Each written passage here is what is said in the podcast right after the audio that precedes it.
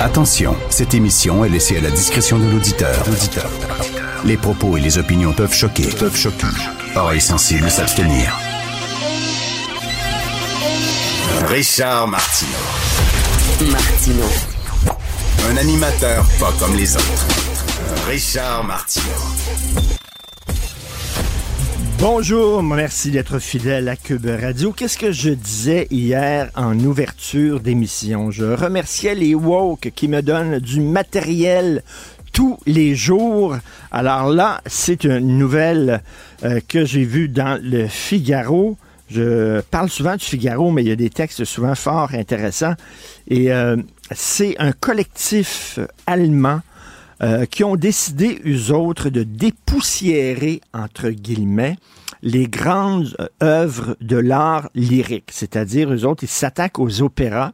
Alors euh, là, ils se sont attaqués à la flûte enchantée de Mozart, un des plus grands opéras du répertoire, euh, un des plus grands opéras de Mozart. Il y a Don Juan, la flûte enchantée. C'est quoi, l'année passée, ou il y a deux ans, je suis allé à l'Opéra de Montréal, il y avait une production de la flûte enchantée absolument magnifique, avec des effets spéciaux visuels à la Michel Lemieux, euh, Moment Factory. C'était à tomber sur le cul. Bref, une- un grand opéra. Eux autres, ils ont décidé qu'on va le, le dépoussiérer parce qu'il est raciste et sexiste. Fait que là, ils ont décidé de réécrire l'opéra de Mozart.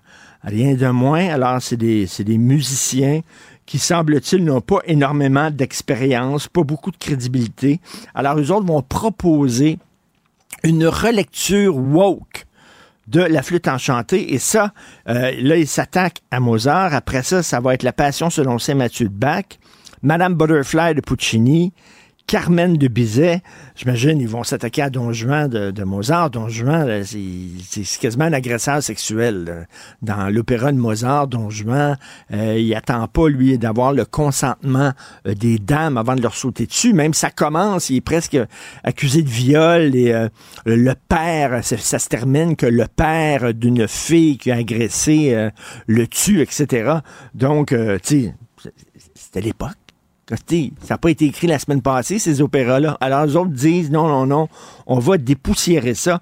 Et dans le Figaro, on a demandé à une violoniste euh, euh, d'origine chinoise, très connue, légendaire, elle s'appelle Zhang Zhang. C'est une violoniste. Puis elle, euh, souvent, là, elle prend souvent la plume pour dénoncer le wokisme qu'il y a dans le milieu de la musique classique, dans le milieu des arts. Puis elle dit que ça n'a pas de bon sens. C'est un crime euh, tu sais, contre, contre un, un grand chef-d'œuvre. Euh, puis elle dit le principal objectif de ce collectif allemand, c'est de créer un opéra sans victime. Euh, donc, ils vont faire des, des modifications aux opéras euh, pour que ça reflète plus les valeurs d'aujourd'hui. Alors, il y a des sensitivity readers qui appartiennent à ce collectif-là. Euh, des sensitivity readers, c'est des gens qui lisent des manuscrits, par exemple, dans les maisons d'édition, et là, avec un crayon rouge, puis qui soulignent les mots qui sont pas corrects. Hein, alors, euh, si Pierre Vallière arrivait avec euh, Nègre blanc d'Amérique, tout de suite, ça serait Oh! Nègre blanc! faut changer ça, absolument. faut changer ça. Donc, euh, Kevin Lambert, l'écrivain québécois, qui a remporté un prix important, je pense que c'est le prix Médicis qui a remporté, puis était sur la courte liste du prix Goncourt, euh, fait affaire avec une sensitivity reader parce que justement, lui, il voulait, il voulait que son, son livre ne froisse personne, ne fruste personne, etc. Donc, eux autres font affaire des sensitivity readers qui vont repasser par-dessus les plus grands opéras. C'est n'importe quoi. Et avez-vous, avez-vous remarqué, ça serait le fun qu'ils fassent ça sur le rap. Hein? Est-ce qu'ils feraient ça sur le rap? Parce que là, ils s'en prennent la flûte enchantée de Mozart. OK. Tu veux vraiment là, dépoussiérer puis euh, enlever tout ce qui est un peu choquant? OK. Faites-le pour le rap. Hey, you fucking bitch, you bitch, you euh, ho, you, etc. C'est tout le temps comme ça, là, dans plusieurs chansons de rap. Est-ce qu'ils le feraient? Ben non. Ben non, ben non. Les rappeurs sont souvent noirs. On peut pas. Non, non. Ils autres, ils s'attaquent à la culture occidentale blanche, qui est mauvaise, mauvaise. Est-ce qu'ils vont s'attaquer, par exemple, je sais pas, un opéra japonais ou euh, un théâtre non japonais qui est sexiste ou, je sais pas, une pièce, mettons, euh, d'un pays musulman qui est particulièrement anti-gay? Euh, en disant ben ça n'a pas de bon sens, on va le réécrire. Ben non, ils ont ben trop peur de se faire mettre de se faire accuser de racisme puis d'avoir tous ces gens-là sur leur dos. Alors non, ils s'en prennent tout le temps. Finalement, le wokisme, c'est une haine de l'Occident. On s'entend parce qu'ils disent on veut euh, on veut que les les, les œuvres d'art reflètent les valeurs d'aujourd'hui. Non, non, seulement les œuvres d'art qui sont faites par des Blancs occidentaux tu, les vois jamais, jamais, jamais euh, dénoncer le racisme, le sexisme, l'homophobie qu'il y a dans les œuvres d'art des autres cultures. Jamais. Ils sont tout le temps là. Est-ce que vous voyez, vous, par exemple, je sais pas, des militants euh, pro-environnement euh, dénoncer l'Inde ou dénoncer la Chine ou dénoncer des pays qui polluent de façon épouvantable? Ben non. Tout le temps, ils dénoncent quoi? Ils dénoncent ben, l'Europe, ils dénoncent euh, les États-Unis, le Canada. Et c'est toujours comme ça. Donc, les woke vont s'en prendre à Mozart, mais ils vont pas s'en prendre aux 92 000 chansons rap. Oh, you motherfucker, you, oh, I'm gonna fuck in the ass. Oh, oh. Euh, non, mais euh, ça, c'est leur culture. Il faut respecter la culture des autres vraiment n'importe quoi. Alors voilà, c'est maintenant ils s'en prennent à ça. Et il y a un texte aussi intéressant dans, dans le Figaro. Euh, c'est une entrevue d'Alain Finkielkraut, le philosophe français. On a parlé de ça hier avec euh, Mathieu Bocoté. Il y a un résistant euh, français qui était arménien euh, qui n'était pas euh, citoyen français, mais qui a participé à la résistance contre les nazis. Euh, il a été tué par les nazis, exécuté par les nazis. Il est entré au Panthéon finalement cette semaine. Et Mathieu nous disait qu'il y avait toute une controverse parce que ce gars-là était un stalinien fini. oui, il voulait libérer la France du nazisme, mais surtout, il voulait installer le stalinisme en France et un peu partout en Europe. Et ce gars-là était idiot utile euh, des communistes qui, euh, qui étaient aussi cruels euh, que, les nazis finalement. Donc, il y a des gens qui ont dit que c'est sa place au Panthéon, tout ça? Mais bref, Alain Finkielkraut dénonce le fait qu'il y a beaucoup de gens à gauche qui ont pris prétexte de l'entrée de Manouchian qui s'appelait au Panthéon pour s'en prendre au gouvernement actuel. Alors, dans Le Monde, par exemple, le journal Le Monde, ils ont dit la célébration des résistants immigrés, parce que lui, c'est un immigrant, la célébration des résistants immigrés ne peut être dissociée du contexte actuel, celui d'un pays travaillé par la xénophobie, attisé par l'extrême droite. Rarement une panthéonisation aurait résonné si fortement avec l'air du temps et tout ça.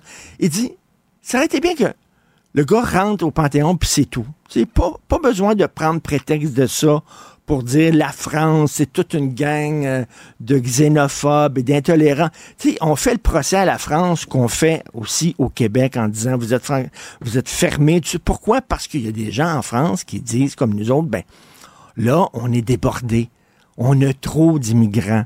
Ça crée des ghettos, il y a des problèmes de criminalité, il y a des problèmes de sans-abri, il y a des campements en France aussi, il y a des problèmes de drogue, etc. Donc, eux autres disent, ben, euh, peut-être qu'il y a des problèmes avec l'immigration massive, et là, ils se font traiter d'intolérants, de xénophobes, exactement le procès qu'on fait. Donc, Finkielkraut, il a dit, ben, ça aurait été bien qu'on applaudisse l'entrée au Panthéon de ce gars-là, sans nécessairement en profiter pour faire encore le procès de la France, qui pourtant est très accueillante, ouvre les bras aux immigrants, mais sauf qu'à un moment donné, il faut tenir compte de la capacité d'accueil. Il me semble que c'est pas un crime de dire ça, mais ça a l'air que c'est raciste de dire malheureusement ces mots-là. Richard Martineau. Les commentaires haineux prennent certains animateurs. Martineau s'en régale. Vous connaissez la docteure Julie Saint-Pierre. Elle est lipodologue, elle est pédiatre spécialisée en obésité, les maladies cardiovasculaires. Euh, et euh, elle a mis sur pied, il y a quelques années, euh, des maisons de santé prévention au Québec. Il y en a 2500 en France. Emmanuel Macron veut en ouvrir près de 4000. Ce sont des centres où on, on aide les enfants dans le besoin à adopter de saines habitudes de vie.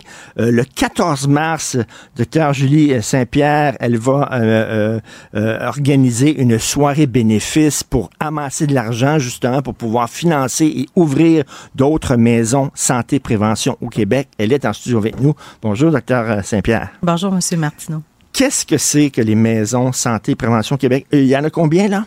Il y en a une seule en Amérique. Il y en a une seule en Amérique. Oui, en fait, on Mais ça vient de France, c'est un concept français. Exactement. C'est, on est allé visiter il y a quelques années, on a été invité à aller visiter euh, leur concept, qui est un concept, euh, tu sais. Euh, décentralisé, là, ce qu'on entend de plus en plus, qui est dans les soins, la prévention, la prise en charge des maladies chroniques, mais sur le terrain, vraiment je vous dirais, c'est, c'est le rêve du super CLSC qu'on aurait pu avoir il y a des dizaines d'années et qu'on n'a jamais eu.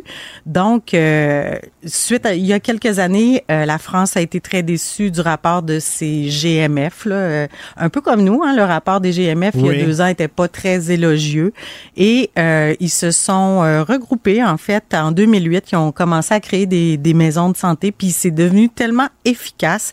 Les gens avaient tellement de plaisir à travailler ensemble en multidisciplinarité. Mais, mais quand je pense moi à un problème d'obésité, mettons chez les enfants je pense aux États-Unis ou peut-être au Canada, mais pas en France. Oui, ils sont en épidémie depuis euh, non, en France, sont meg, meg, meg. non, pas du tout.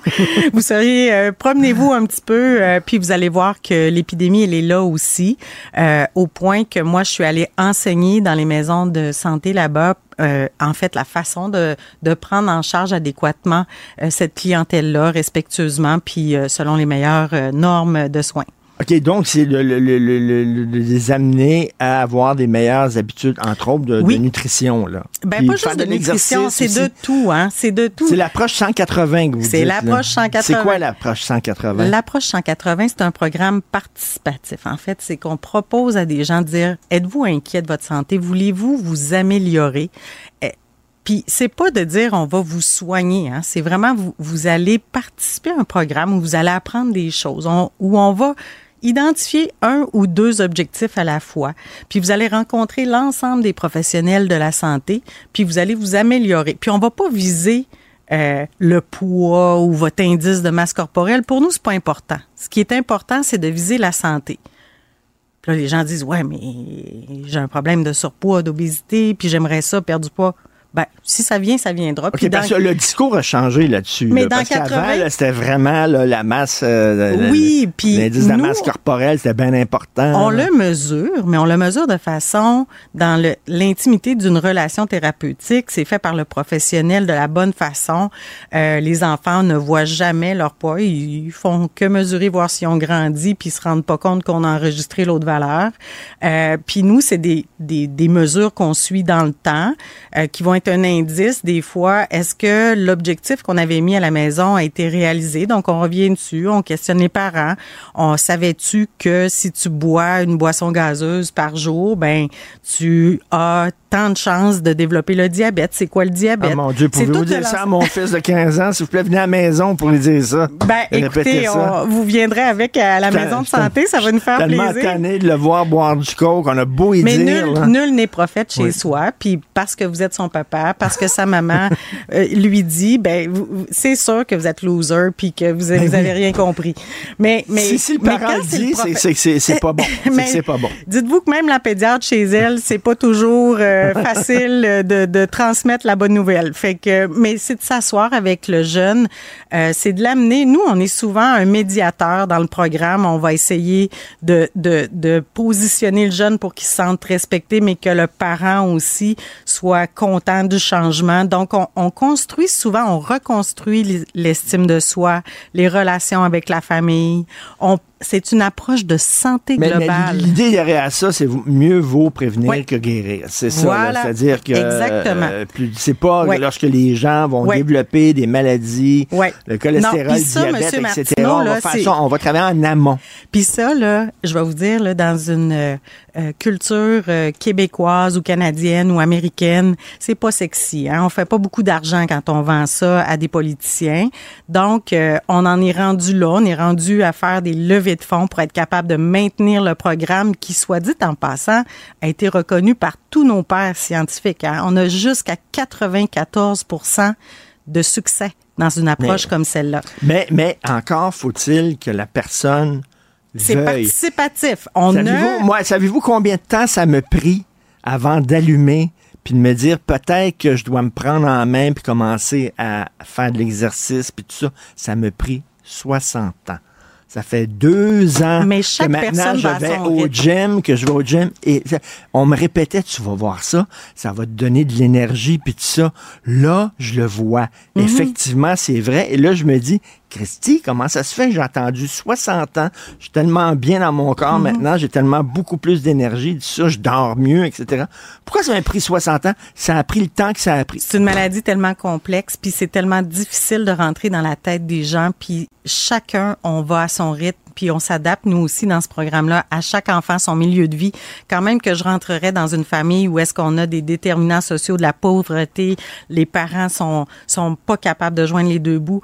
Imaginez comment ça peut être difficile, mais on réussit même avec ces gens-là, les amenant petit à petit à changer des choses. Ce programme-là qu'on fait, on le fait l'été aussi avec les enfants qui ont des euh, facteurs de défavorisation les plus graves. Hein. On a euh, 80 enfants qu'on prend en charge l'été, qui apprennent un mode de vie sain, euh, chez qui on va semer une petite graine, puis que... Ça dit quoi, manger des fruits et des légumes? Euh? Mais ils vont apprendre à cuisiner, puis que ça coûte pas cher. Ils vont apprendre à planifier, ils vont apprendre à faire du vélo.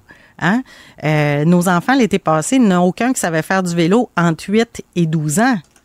Mais est-ce que vous avez l'impression, des fois, là, comme euh, vous êtes dans le plein milieu du fleuve, les bras en croix, puis vous essayez d'arrêter le courant? Mon radeau, parce que, il coule. Mon radeau, il coule. toute, toute, la culture est sur les écrans. Puis, euh, on, trouve les pays scandinaves dont ben beau, mais ils ont fait des choix politiques, puis ils les maintiennent, peu importe les élections, puis les élus qui sont là à tous les niveaux, au niveau municipal, au niveau provincial, fédéral.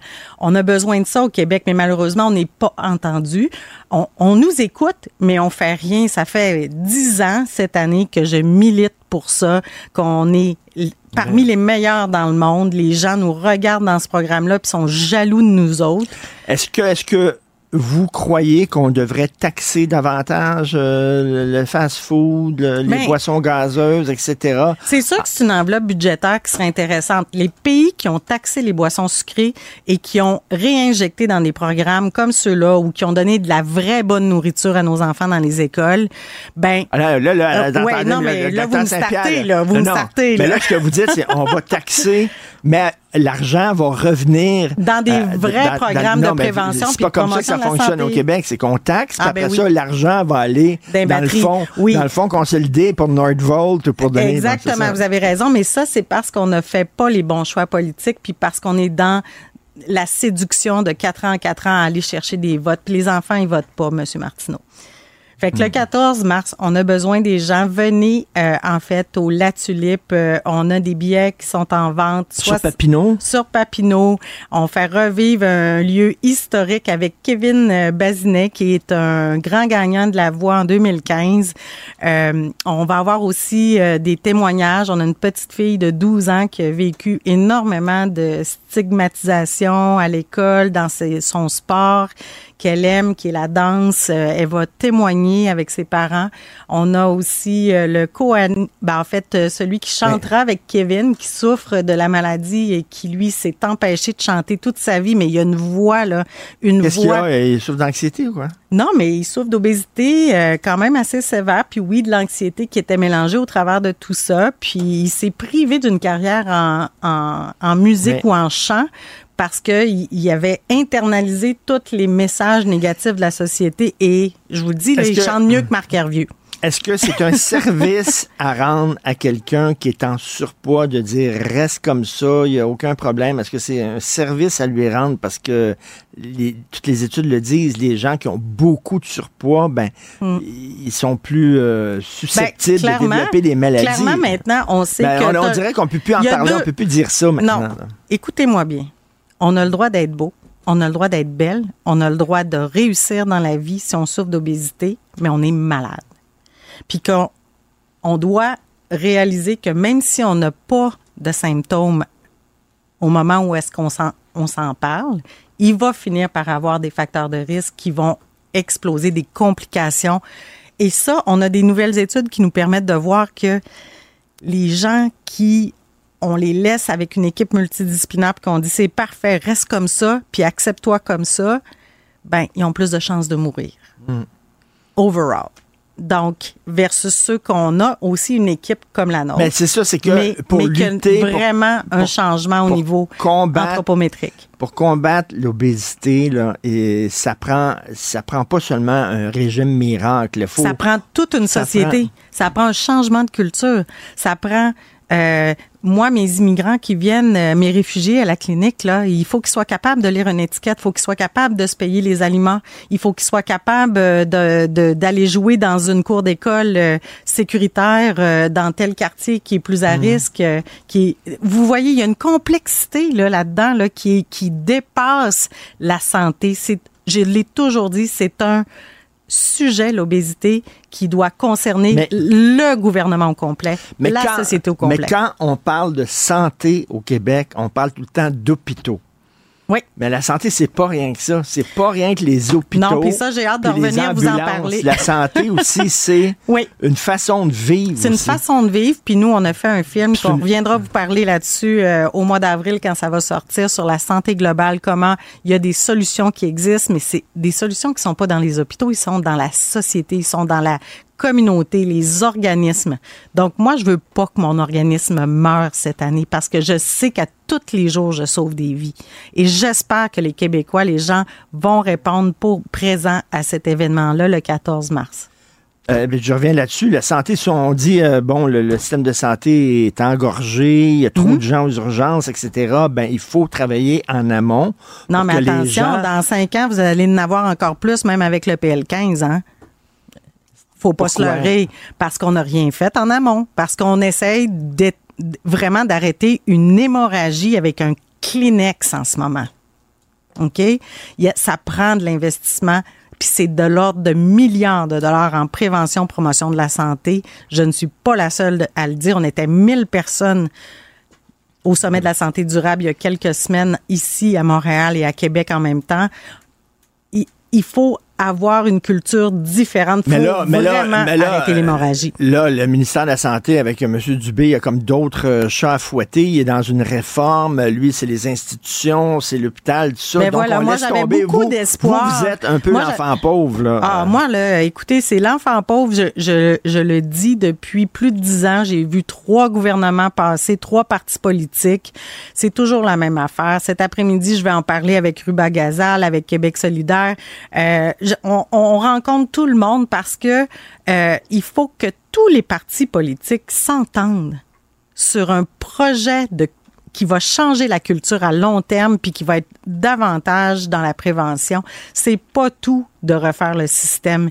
Il faut puis c'est pas tout d'acheter des défibrillateurs pour des gens qu'on aurait pu prévenir qui fassent des problèmes cardiaques à 60 ou à 50 ans. Là, vous dites Emmanuel Macron, il y en a 2500, il veut en avoir 4000. Donc, c'est quoi? Il y a eu des études comme quoi ça a un impact positif. Euh, ils ont fait un suivi. Ils sont tellement efficaces euh, que euh, même le fondateur dit, M. Macron, on se pas le dire, il en voudrait 10 000 on est capable, ils sont capables de s'aider entre eux avec la digitalisation quand il manque une, une ressource professionnelle à un endroit. Ils, ont créé un réseau où est-ce que maintenant la carte d'assurance maladie française est acceptée partout.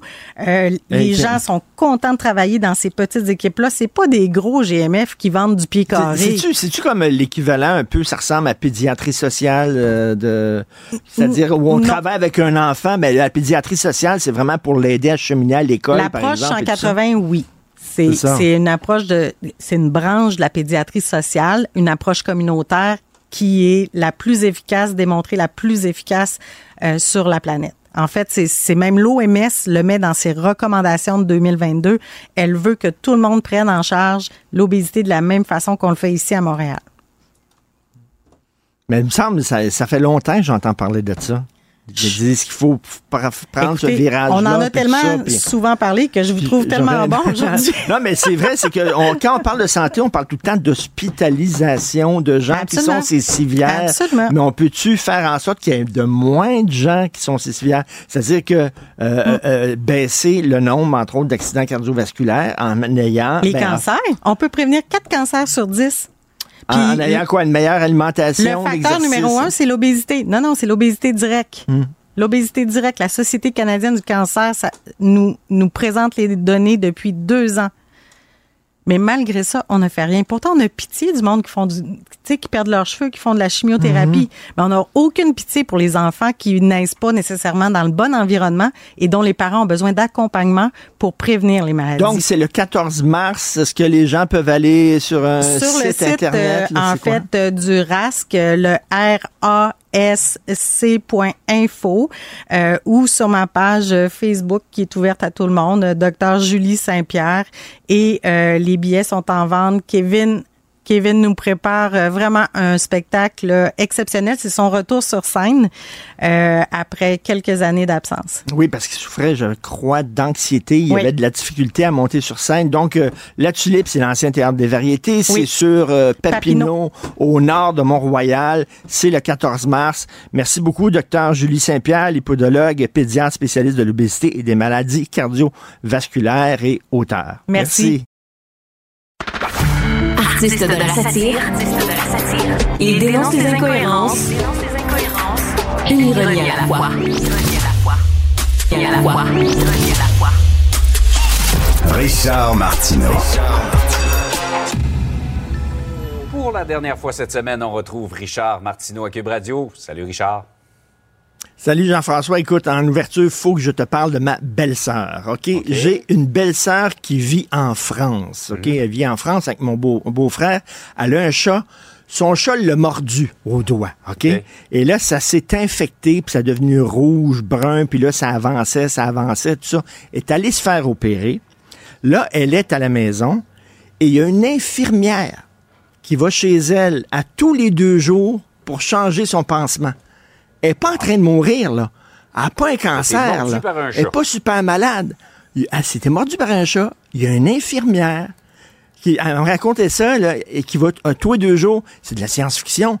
Qu'est-ce qu'ils savent qu'on ne sait pas? Ils sont pas mal plus nombreux. Nous, les Français, pourtant, ils ont ça, des médecins, des infirmières qui se déplacent eh chez les gens à domicile. Ça sera le fun qu'on aille voir là-bas. Qu'est-ce qu'ils font que nous autres, on fait pas, puis peut-être s'en inspirer. Qu'est-ce qu'on n'a pas compris euh, qu'ils ont compris? C'est quoi leur truc? Les autres ont compris, tout à fait. Euh, Richard, tu te demandes si c'est possible de poser des questions concernant le projet Nordvolt. Ben, pas seulement Nordvolt aussi, mais tu sais, toute le, en fait, la, politique de développement économique mhm. du gouvernement. On dirait qu'on va vite, vite, vite. Là, on n'a pas le droit de poser des questions. Et là, il y a M. Fitzgibbon qui a traité de militant. Philippe euh, Vincent Foisy a écrit un excellent papier là-dessus euh, hier, euh, qui, qui, qui, critique de militants les gens qui sont contre ça ou qui posent des questions. Là, mhm. Comment ça se fait que Nordvolt peut contourner le BAP? seulement poser des questions. Vous êtes des maudits militants. On a vu aussi le gouvernement, M. Legault, euh, faire la leçon aux journalistes avec une banane, une pomme et une orange. D'ailleurs, parenthèse. Je fais une parenthèse là-dessus. Tu pas ramener d'autres objets ce matin? Attends une minute, là. À l'émission, à l'émission Dossier en cours que tu animes, sur l'actualité judiciaire, si tu veux inviter, interviewer un excellent avocat, J'en connais un. Il est, il est excellent. Il est super sûr bon. Que ça va donner comme une grosse entrevue, par exemple. Mais merci de la suggestion. Donc, je ferme la parenthèse. Et là, écoute, on voit, là, on a besoin d'éoliennes, là, soudainement, parce que euh, Hydro-Québec est passé de, on est en surplus, en surplus, là, Là, soudainement, on manque d'électricité. Et là, dans, euh, pour les projets éoliens, avant, si tu avais un projet éolien, tu devais euh, dire au gouvernement que tu euh, t'engageais à inclure au moins 50 de contenu québécois, dont 35 de contenu régional. Tu devais aussi t'engager à ce que ton projet reçoive une accessibilité sociale, que ça soit accepté dans la société et pas que ça soit imposé. On débarque avec des éoliens, tout ça. Ça a été enlevé, ça. On a enlevé ça maintenant, ces affaires-là, euh, les critères euh, de contenu québécois, d'acceptabilité sociale, parce qu'on est pressé. faut tout de suite faire des champs Puis là, on dirait qu'on n'a pas le temps de poser des questions. Euh, Hydro-Québec, là, va tirer la plaque sur certains projets parce qu'on n'a pas assez d'électricité. Il faut donner cette électricité-là à Nordvolt. On a l'impression que tout va très vite et qu'on n'a pas le droit de dire time out, comme on dit en anglais, s'il vous plaît. Est-ce qu'on peut poser des questions? Euh, euh, L'économie au Québec, c'est aussi des PME. Il me semble qu'on oublie beaucoup des PME. On déroule les tapis rouges pour les grosses multinationales. On leur donne beaucoup d'électricité, puis on n'a plus d'électricité pour d'autres projets. On est en train de prendre des décisions qui vont nous engager pendant de nombreuses années et de façon rapide. Donc, la question qu'on pose, c'est, coudon, est-ce qu'on a le droit de poser un peu des questions? Mais ça a l'air que non, sinon, on est des méchants militants, selon M. Fitzgibbon et selon euh, euh, euh, M. Monsieur, Legault. Par ailleurs, premier atterrissage américain en plus de 50 ans depuis les missions Apollo hier. Ça t'a inspiré, Richard? Écoute, euh, non, pas tout. Alors, c'est un... Non, je, je, je, je vais t'expliquer pourquoi. Alors, euh, écoute, en 69, ça fait la dernière mission Apollo, c'est en 1972. Ouais. La dernière mission Apollo. Là, 52 ans plus tard, c'est Ouais. une entreprise privée qui a envoyé une sonde sur la Lune euh, pour préparer le terrain pour la mission Artemis. C'est en 2026 où on va retourner sur la Lune avec des astronautes. Mais je lisais un texte passionnant dans une revue française et, parce que les premiers voyages Apollo, c'était vraiment un miracle technologique. Sais-tu que mon le iPhone que je tiens Ouais. dans mes mains présentement est 1 million 200 000 fois plus puissant que l'ordinateur qu'utilisaient les astronautes dans les années 60-70 pour Ben, aller sur la Lune. C'est presque Eux autres, comme leur si on était en était pour s'en aller là-bas. Écoute, c'était vraiment incroyable. Là, actuellement, dans mes mains, je détiens un ordinateur qui est 1 200 000 fois plus puissant que celui qu'ils utilisaient pour aller sur la Lune. Fait qu'aujourd'hui, des voyages sur la Lune, c'est comme embarquer dans ton champ à Québec. Je- je- bon, j'exagère un peu peut-être, là. Mais tu sais, au point de vue, là, technologie, c'est peut-être un peu moins spectaculaire que ce l'était dans le temps.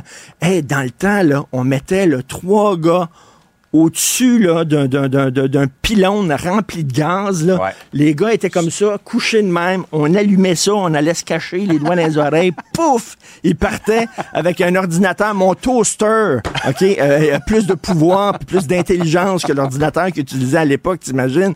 Ça, c'était quelque chose. Aujourd'hui, c'est comme, bon, on va aller sur la Lune, on revient après-midi, puis on va manger. Il me semble que c'est moins, c'est moins l'histoire de l'exploration spatiale selon Richard Martineau. Euh, C'était très, c'était très divertissant.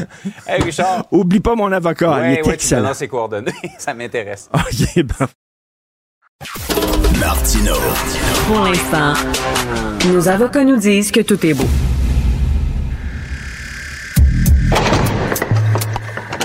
La criminalité, c'est un cycle. Et tu vois, le nouveau procès va se dérouler sans qu'aucun témoin ne se présente à la barre. L'histoire des criminels racontée par l'unique journaliste d'enquête, Félix Séguin. Hey, ça va bien, le système de santé, Félix, hein? Ça va super hein? bien. Alors là, Nickel. ce sont les ambulances en retard dans 85% des villes au Québec. C'est euh, une enquête 85 du bureau. C'est incroyable, hein? Moi, je, je, je, je- écoute, dans le travail euh, de journaliste, là, des fois, tu as, l'impression de faire des choses qui ont une valeur réelle pour la population, puis des fois, cette impression-là est encore plus grande dans ce cas-ci. Avec Catherine Lamontagne, Pascal Dugas-Bourdon, Marie-Claude Paradis-Fossé, Philippe Langlois, on a euh, on est persuadé que ce qu'on va vous apprendre ce soir à l'émission JE est d'intérêt public et dans un intérêt suprême de la protection du public dans 85% des plus grandes municipalités du Québec. On n'est pas capable de fournir dans les temps requis une ambulance à un citoyen dont la vie est en danger. L'émission de ce soir s'appelle 10 minutes pour survivre. Parce que dans les meilleures pratiques, Richard, le 10 minutes, là, c'est un, c'est une valeur de référence euh, en dedans de laquelle on a assez de temps pour inverser le processus qui t'amène vers la mort, puis pour te soigner à temps, et puis pour t'empêcher de mourir avant que tu arrives à l'hôpital. Puis ce 10 minutes-là, on n'est pas capable de le respecter euh, dans, plusieurs municipalités. C'est ça qui, c'est ça qui fait. Ben écoute, Julie, parce qu'il y a des extraits de, de, votre reportage que vous allez présenter à GE ce soir, mais il y a des textes aussi dans le journal.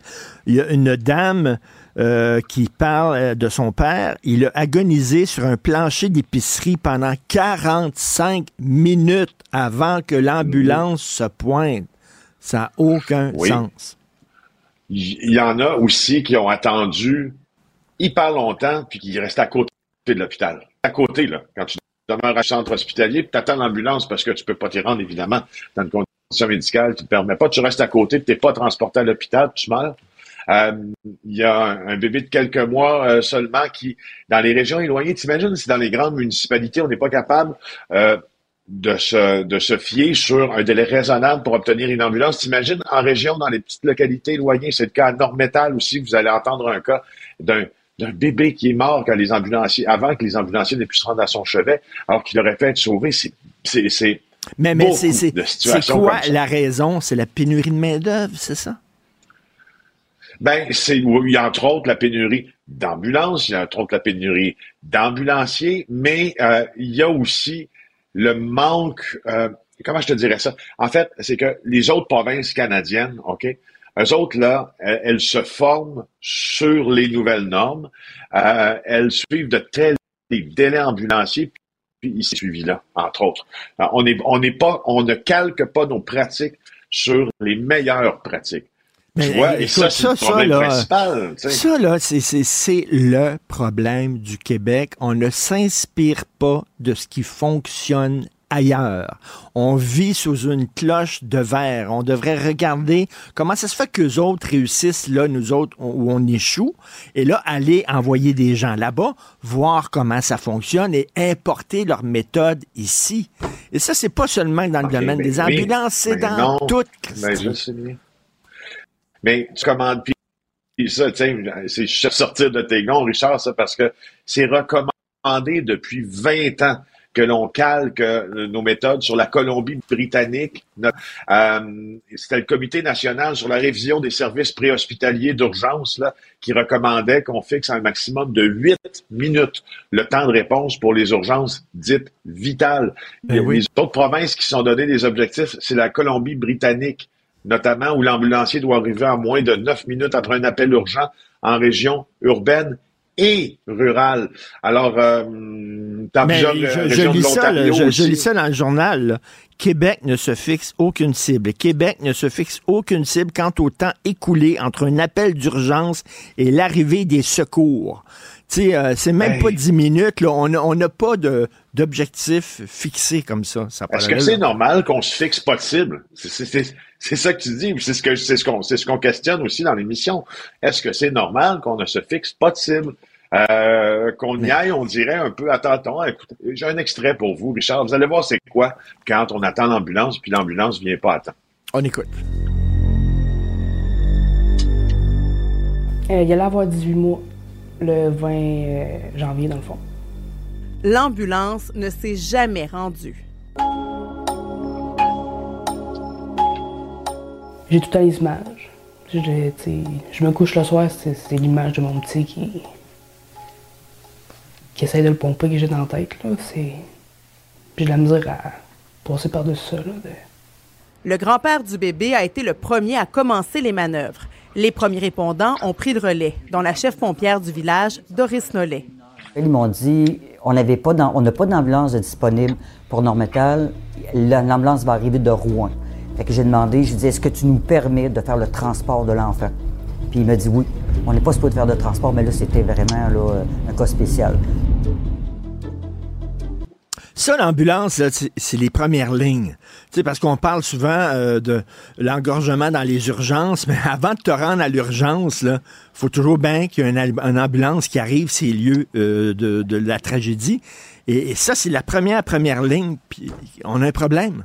C'est incroyable. Dans 85 ben ça, ça, dit des le villes... milieu pré-hospitalier, hein, ben c'est la première ligne, pré-hospitalier avant l'hôpital. Alors, il y a un énorme problème là-dedans. Puis on, à 20 h ce soir, vous en saurez euh, bien plus là, sur ce sujet-là avec euh, ma collègue Marie-Claude Paradis-Desfossés. Quelque chose me dit que ce reportage-là va avoir un certain impact. Hein? On s'en parlait quand il y a des reportages, quand il y a des textes et des dossiers dans les journaux, ça commence à bouger. D'après moi, au cours des prochains jours, des gens qui vont devoir répondre de cette situation-là, qui a juste pas de maudit bon sens.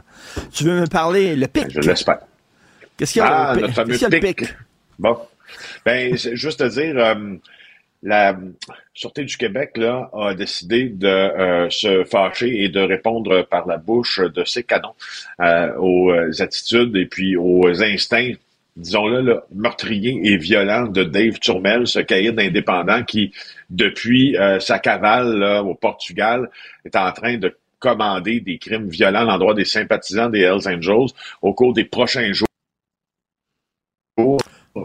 Des dizaines de policiers de la Sûreté du Québec, de d'autres corps de police aussi, vont se rendre dans la vieille capitale et décréter la fin des hostilités parce que là, à un moment donné, c'est un problème de sécurité ben, publique, cette affaire-là. Hein?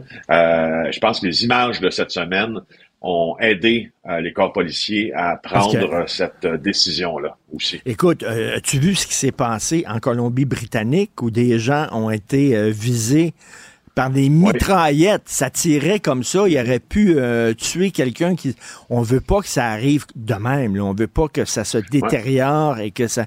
Il commence à se tirer dans la rue comme ça. Là.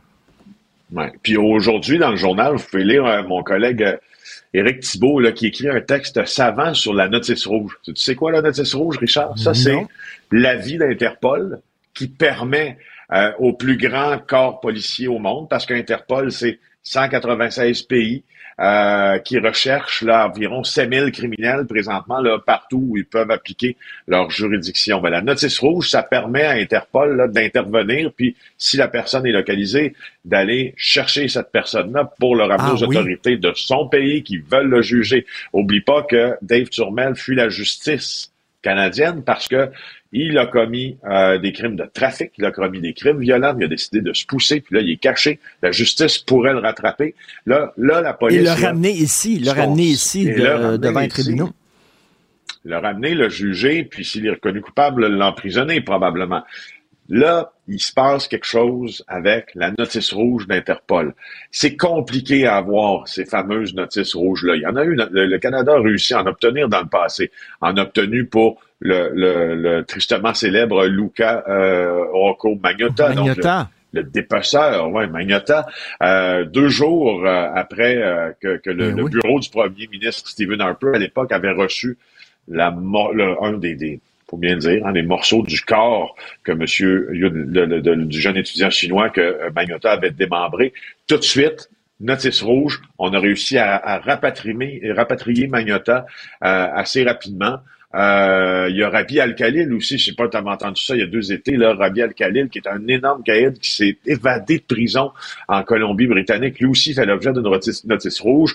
Il y a eu des Hells Angels qui, sont toujours en cavale, qui font l'objet de la même notice. Alors pourquoi, hmm. pourquoi David, pourquoi Dave Turmel, lui, fait pas l'objet d'une notice rouge? S'il ben commande des gestes si violents à, à, à, partir de l'Europe? Ça, c'est la grande question. Puis là, je sais que les policiers essaient autant comme autant, comme autant, comme autant d'obtenir cette notice rouge rouge-là, ça a l'air que c'est pas facile, mais ça pourrait peut-être régler bien des affaires. Ben, c'est ce que je lis, là, les démarches avec Interpol peuvent s'enliser dans des dédales bureaucratiques ou politiques, d'après nos sources, c'est-à-dire c'est la maison des fous, là, ça se perd là-dedans. Et euh, donc, lui, pique, il est pas gêné du tout par Interpol, alors qu'on pourrait justement faire une enquête internationale comme on a fait euh, pour euh, euh, Magnota, puis on est allé le chercher, puis on l'a ramené ici. C'est ça.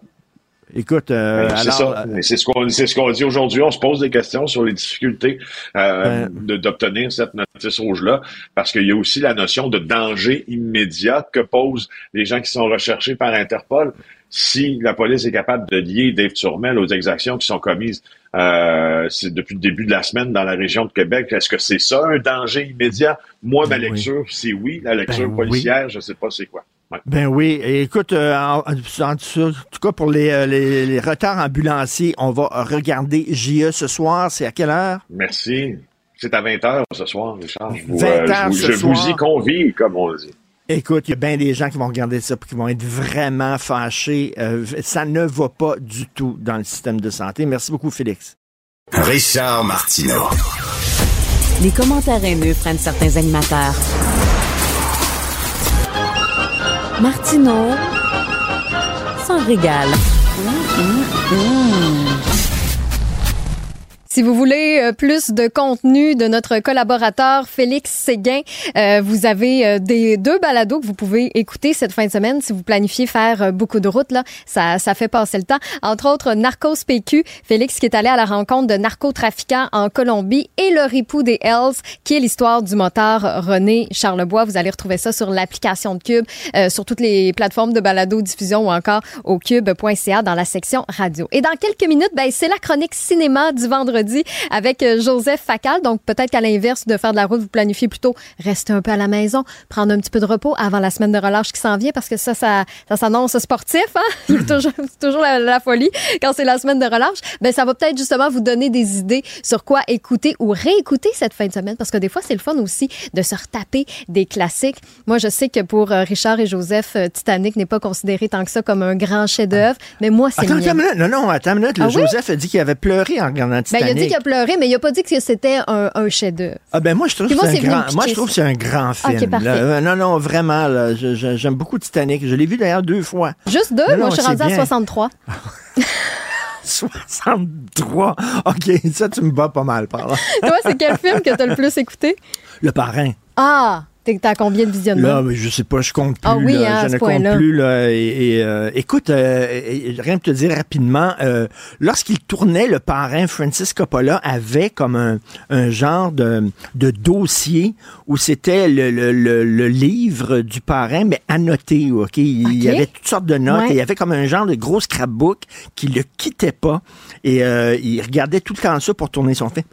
Je l'ai. Mais non! J'ai une copie de ce scrapbook-là, le scrapbook que Coppola tenait dans ses mains tout le long du tournage. Il est à la maison. Mais c'est pas l'original. C'est pas Ok, l'original. ils ont fait des copies Ils de ont ce fait quelques copies qui ont, Quelques qui ont été vendues. Je l'ai. C'est. T'as-tu trouvé bon. ça sur le marché noir? ou- Non, du tout, du tout. Le vrai marché. Mais ça devait être quand même quelque chose d'arriver à mettre la main sur une copie de, de, de ça. Je leur ai fait une offre qu'ils n'ont pas pu refuser. Ah, voilà. Hey, mais c'est quand même, euh, quand même Ouais. impressionnant. C'est, je sais pas c'est quoi euh, nos, nos auditeurs, nos téléspectateurs, le film fétiche que vous avez Oui. regardé maintes et maintes fois. N'hésitez pas à nous texter le 1-877-827-2346 ou encore par courriel au studio à commercial cube.radio. Je fais un petit retour vite vite sur euh, l'actualité parce qu'hier, la mairesse de Gatineau, France Bellil, a annoncé sa démission. Puis ce n'est pas la seule. Hein? Selon l'Union des municipalités du Québec, un élu municipal sur dix a quitté ses fonctions pour toutes sortes de raisons, que ce soit l'épuisement, la surcharge, le harcèlement. Puis ils sont plusieurs justement à réclamer un changement euh, dans le milieu. Donc Richard va en parler dans quelques minutes avec Julie Bourdon, qui est mairesse de Granby. On va parler de la situation euh, actuelle dans laquelle travaillent les maires et mairesses au Québec. Donc ça s'en vient dans une vingtaine de minutes. Restez avec nous. Puis je vous rappelle aussi que c'est l'occasion de profiter de la chaîne télé de Cube. Si vous étiez curieux, mais pas au point pour vous abonner à la chaîne euh, spécialisée, ben là, c'est débrouillé. Donc, vous n'avez aucune raison de ne pas venir faire un petit tour sur la chaîne. C'est débrouillé pour tous les abonnés de Vidéotron et de TELUS jusqu'au 11 avril prochain. Martino. Des fois, quand on se sent contrarié, ben c'est peut-être parce qu'il touche à quelque chose. Les rencontres de l'air. Lieu de rencontre où les idées se bousculent. Où la libre expression et la confrontation d'opinions secouent les conventions. Des rencontres où la discussion procure des solutions. Des rencontres où la diversité de positions enrichit la compréhension. Les rencontres de l'art de l'art. Alors, nous parlons de cinéma comme à tous les vendredis avec euh, Joseph Facal. Et Joseph, aujourd'hui, ben, on tente toujours de, de se relier là, à l'actualité. Et bien sûr, cette semaine, on a beaucoup parlé de cette guerre de trafiquants de drogue euh, qui euh, fait régner la terreur à Québec. Et on va parler de ça, les films de, sur le trafic de drogue, sur les guerres de trafiquants de drogue, entre autres. Et si tu permets, je vais commencer tout de suite, mon cher Joseph, avec Sicario de Denis Villeneuve. On écoute un extrait de la bande-annonce. My father.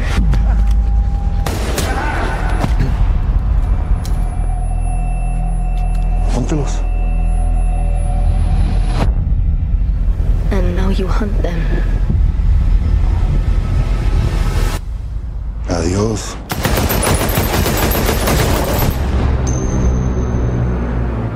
Joseph, est-ce que tu avais aimé ce film-là? J'avais adoré ce film.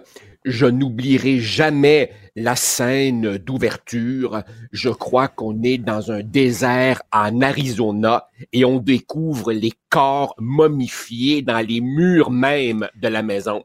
Et, c'est ça, c'est ça, Joseph, c'est pour ça que j'ai choisi Sicario parce que maintenant, les guerres de trafiquants de drogue au Québec et même dans la belle ville tranquille de Québec, euh, là, on adopte des, des, méthodes extrêmement cruelles qui sont les méthodes des narcotrafiquants mexicains. Eux autres niaisent pas avec l'époque. On a vu cette semaine, il y a un gars euh, qui euh, était près des Hells Angels, qui on lui a coupé les doigts, on lui a coupé, coupé des orteils avec un sécateur. Et, et, et, et Sicario est le premier film policier je pense, qui est tourné comme un film d'horreur. Et c'est vraiment ça. Au début, tu dis, OK, c'est un film d'horreur, c'est un film sur un tueur en série, parce que justement, on ouvre les murs d'une maison et il y a des cadavres dans les murs de la maison. Et là, tu dis, OK, on est dans un film d'horreur. Je pensais voir un film policier. Et non, ce sont des tactiques qui sont utilisées par les narcotrafiquants pour terroriser le clan ennemi et là, justement, Denis Villeneuve a compris que je vais tourner mon film policier comme exactement comme si c'était Texas Chainsaw Massacre. Parce que c'est rendu là, ces trafiquants-là, c'est, c'est ça qu'ils utilisent. On se souvient dans Scarface où ils utilisent une scie mécanique pour découper un gars, euh, justement, dans une chambre de motel. Ils n'inspectent la POC, les autres. Richard, quand tu m'as envoyé ton courriel disant, en raison de ce qui se passe à Québec, on devrait parler euh, des films sur les trafiquants de drogue et tout. Bon, d'abord, évidemment, on a toujours le même dilemme. Est-ce que en en parlant, surtout quand ce sont de grands films, est-ce qu'on ne les glorifie pas? Vaste question. Mais je veux dire franchement ce qui m'est venu en tête. J'essaie de comprendre, en lisant nos collègues qui sont sur le terrain, j'essaie de comprendre ce qui se passe à Québec. Et ma lecture, c'est la suivante.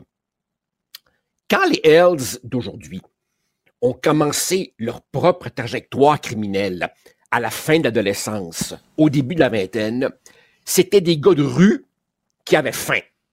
Ils se sont enrichis, ils ont vieilli, ils sont embourgeoisés, ils ont sous-traité le sale boulot, et aujourd'hui, c'est comme s'ils avaient perdu l'énergie mmh. vitale et ils sont maintenant bousculés par des jeunes loups au début de la vingtaine, comme eux-mêmes l'étaient jadis.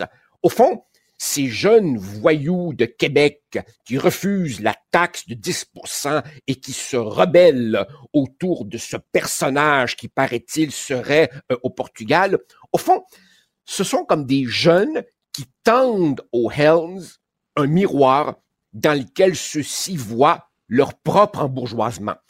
Et il y a là quelque chose, il y a là quelque chose qui me semble ferait un film extraordinaire. Mais c'est d'autres méthodes. Ces jeunes-là euh, n'ont peur de rien, sont cruels.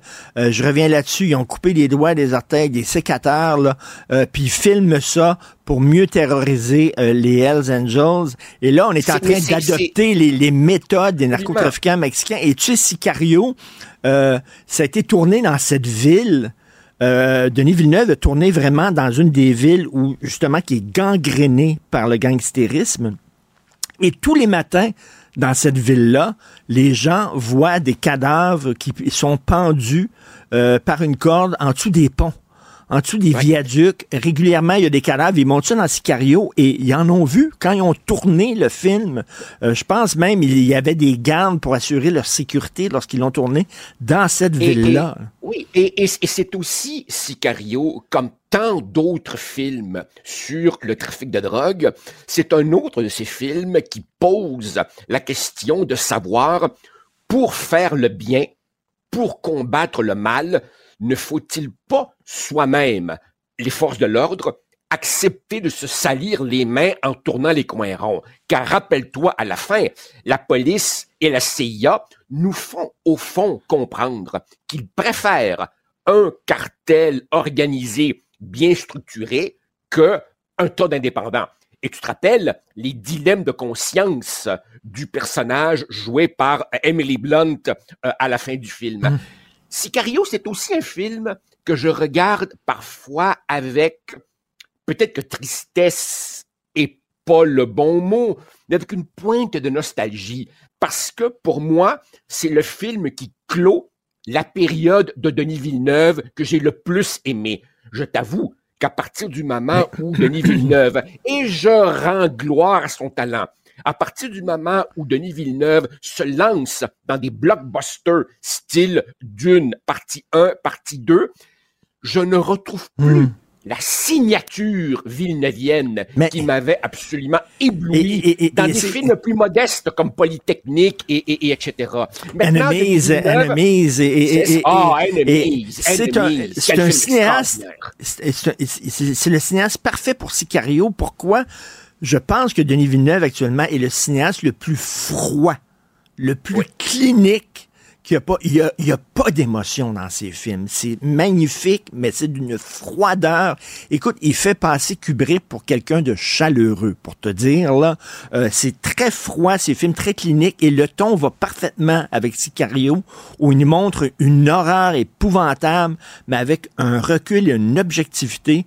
C'est vraiment un sacré bon film euh, qu'on un peut film revoir. Absolument, absolument superbe. Et je dois te dire, Richard, que quand j'ai vu euh, la partie 1 de Dune, je me suis retrouvé, je te jure, à regarder ma montre pour savoir combien de temps il restait. Et je n'ai aucune envie d'aller voir Dune partie 2. Et donc, quand tu me fais penser à Sicario, bon, ok, je comprends très bien que euh, quand tu es Denis Villeneuve et que tu te fais offrir des projets comme ceux-là, pour citer le parrain, c'est des offres qui ne se refusent pas. Mais il y avait dans le jeune Denis Villeneuve une énergie, un quelque chose d'absolument unique qui me semble s'être tari ou Je- perdu. je partage, je partage tout à fait ton point de vue là-dessus. Tu disais que pour euh, lutter contre les trafiquants de drogue, les policiers doivent utiliser des méthodes qui sont pas cachères, tourner les coins ronds. Bien sûr, un des films là-dessus, c'est French Connection. On écoute, on n'a pas un extrait de la bande-annonce de French Connection? Jean-François, est-ce qu'on a ça? On n'a pas ça. Mais, OK, parle-nous de ça. Le film, le film Ah, du grand mon William Fredkin qui est mort l'an dernier. Écoute, c'est un film de 1971. C'est un film qui avait absolument tout raflé à l'époque aux Oscars. Meilleur film, meilleur réalisateur, meilleure direction, meilleur acteur, Gene Hackman avec, avec Roy Scheider. C'est tout simplement un des plus grands polars de l'histoire du cinéma. C'est un film dont on ne se lasse pas et ça raconte l'histoire en partie vraie d'un trafiquant d'héroïne euh, français, marseillais, qui veut faire entrer une énorme quantité d'héroïne euh, euh, à New York et qui la dissimule, je pense qu'on peut le dire, tellement le film est classique, il la dissimule dans l'auto d'un animateur euh, de télévision plus ou moins euh, naïf, euh, ingénu. Et donc, évidemment, les deux policiers euh, suivent à la trace ce trafiquant pour essayer de pincer la gang au complet. Et c'est un film dans lequel une scène classique succède à une autre scène classique. Évidemment, la poursuite en auto qui a été tournée euh, à Brooklyn, mais aussi mon moment préféré, le jeu de chat et de la souris euh, entre Gene Hackman et Fernand Doré dans le métro de New York. Tu sais, quand je rentre dans un wagon, tu rentres dans le tien, je sors, puis tata, avec le parapluie. Euh, é- écoute, la, la, la, scène finale dans, dans le hangar, euh, la, la mort accidentelle, c'est un film tourné à une époque où New York allait mal. Le, le métro était couvert de graffiti, la grisaille, c'était glauque. C'est un film. Et c'est tourné comme un, imité. comme un documentaire aussi. Ah et oui. euh, tu sais que la fameuse poursuite en auto, euh, Friedkin l'a tourné un peu à la guérilla, c'est-à-dire il n'y avait pas les permis. Alors, euh, lui, il s'est couché dans le char avec une caméra et il a dit à Gene Hackman, fonce. OK? La- le pied sur l'accélérateur fonce. Et les gens qui courent là en criant devant l'auto, c'était du vrai monde. C'était Ouais, oui, des oui, vrais absolument. passants, des vrais citoyens. Il a dit, arrête pas, fais pas tes stops, continue. C'est complètement dingue. Il aurait pu frapper une auto, il aurait pu tuer quelqu'un. Mais c'est comme ça qu'il l'a tourné à cette époque-là. Richard, Richard, toi et moi, on, dit souvent, ah, les années 70, l'âge d'or d'Hollywood. Premièrement, je m'excuse de passer pour un papy, j'assume complètement, c'était un âge d'or d'Hollywood et ce film en est emblématique. Mais pour les jeunes qui nous écoutent et qui pensent peut-être que nous sommes deux vieux qui radotons sur le bon vieux temps, je n'ai qu'une chose à leur dire, allez voir The French Connection. Vous allez voir, on n'a pas besoin d'ordi pour faire des effets spéciaux. Euh, il faut Et- simplement un, un- un- un cinéaste talentueux, visionnaire, des acteurs qui mordent dans leur rôle. C'est un film souvent imité, jamais égalé, et bien Et- entendu, permets-moi ma chute classique, bien entendu, Pauline Kael n'a pas aimé. Et le personnage principal, Popeye Doyle, Ah! qui est un policier euh, qui, euh, lui, euh, donne des coups de poing, euh, donne des coups de pied. euh, euh, il, il est pas là avec son livre de règlement. Là, c'est un policier à l'ancienne. Euh, on écoute la bande-annonce, un extrait de la bande-annonce de French Connection. Right,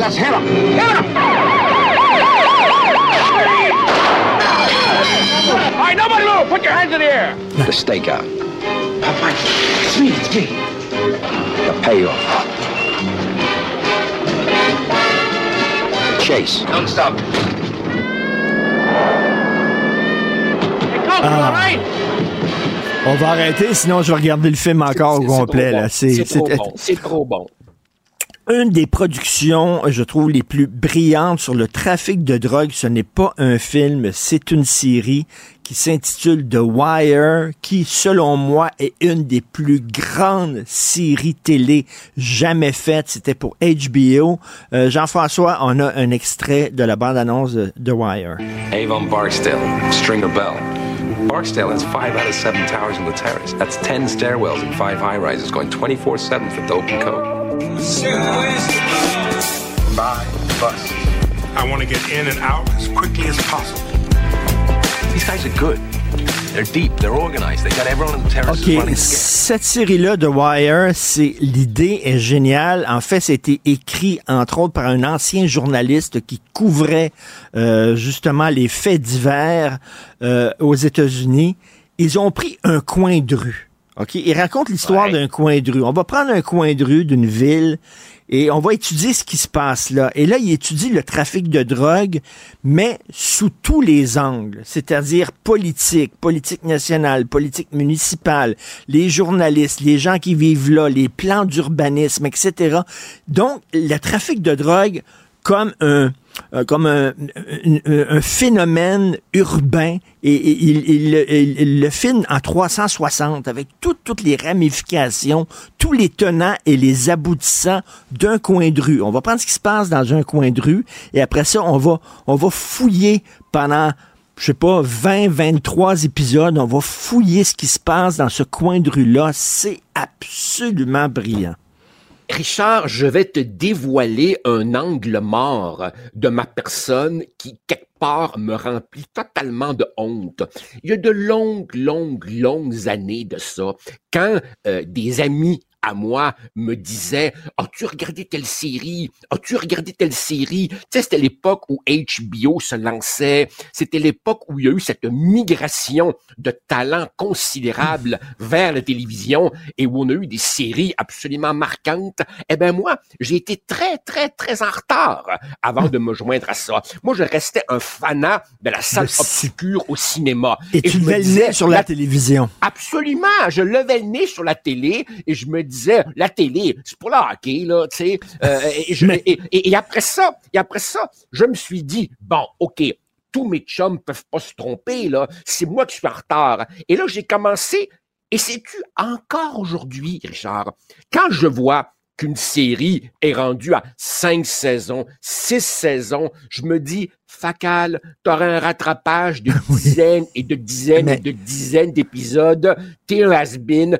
La, la- la fenêtre s'est refermée. mais Joseph- Et, et- et j'ai jamais regardé The Wire. Je OK, mais j'espère, j'espère, c'est correct, t'es pardonné, mais par contre, j'espère, parce que j'ai une collègue ici, Jessica, qui nous écoute, qui vient de me parler dans la pause.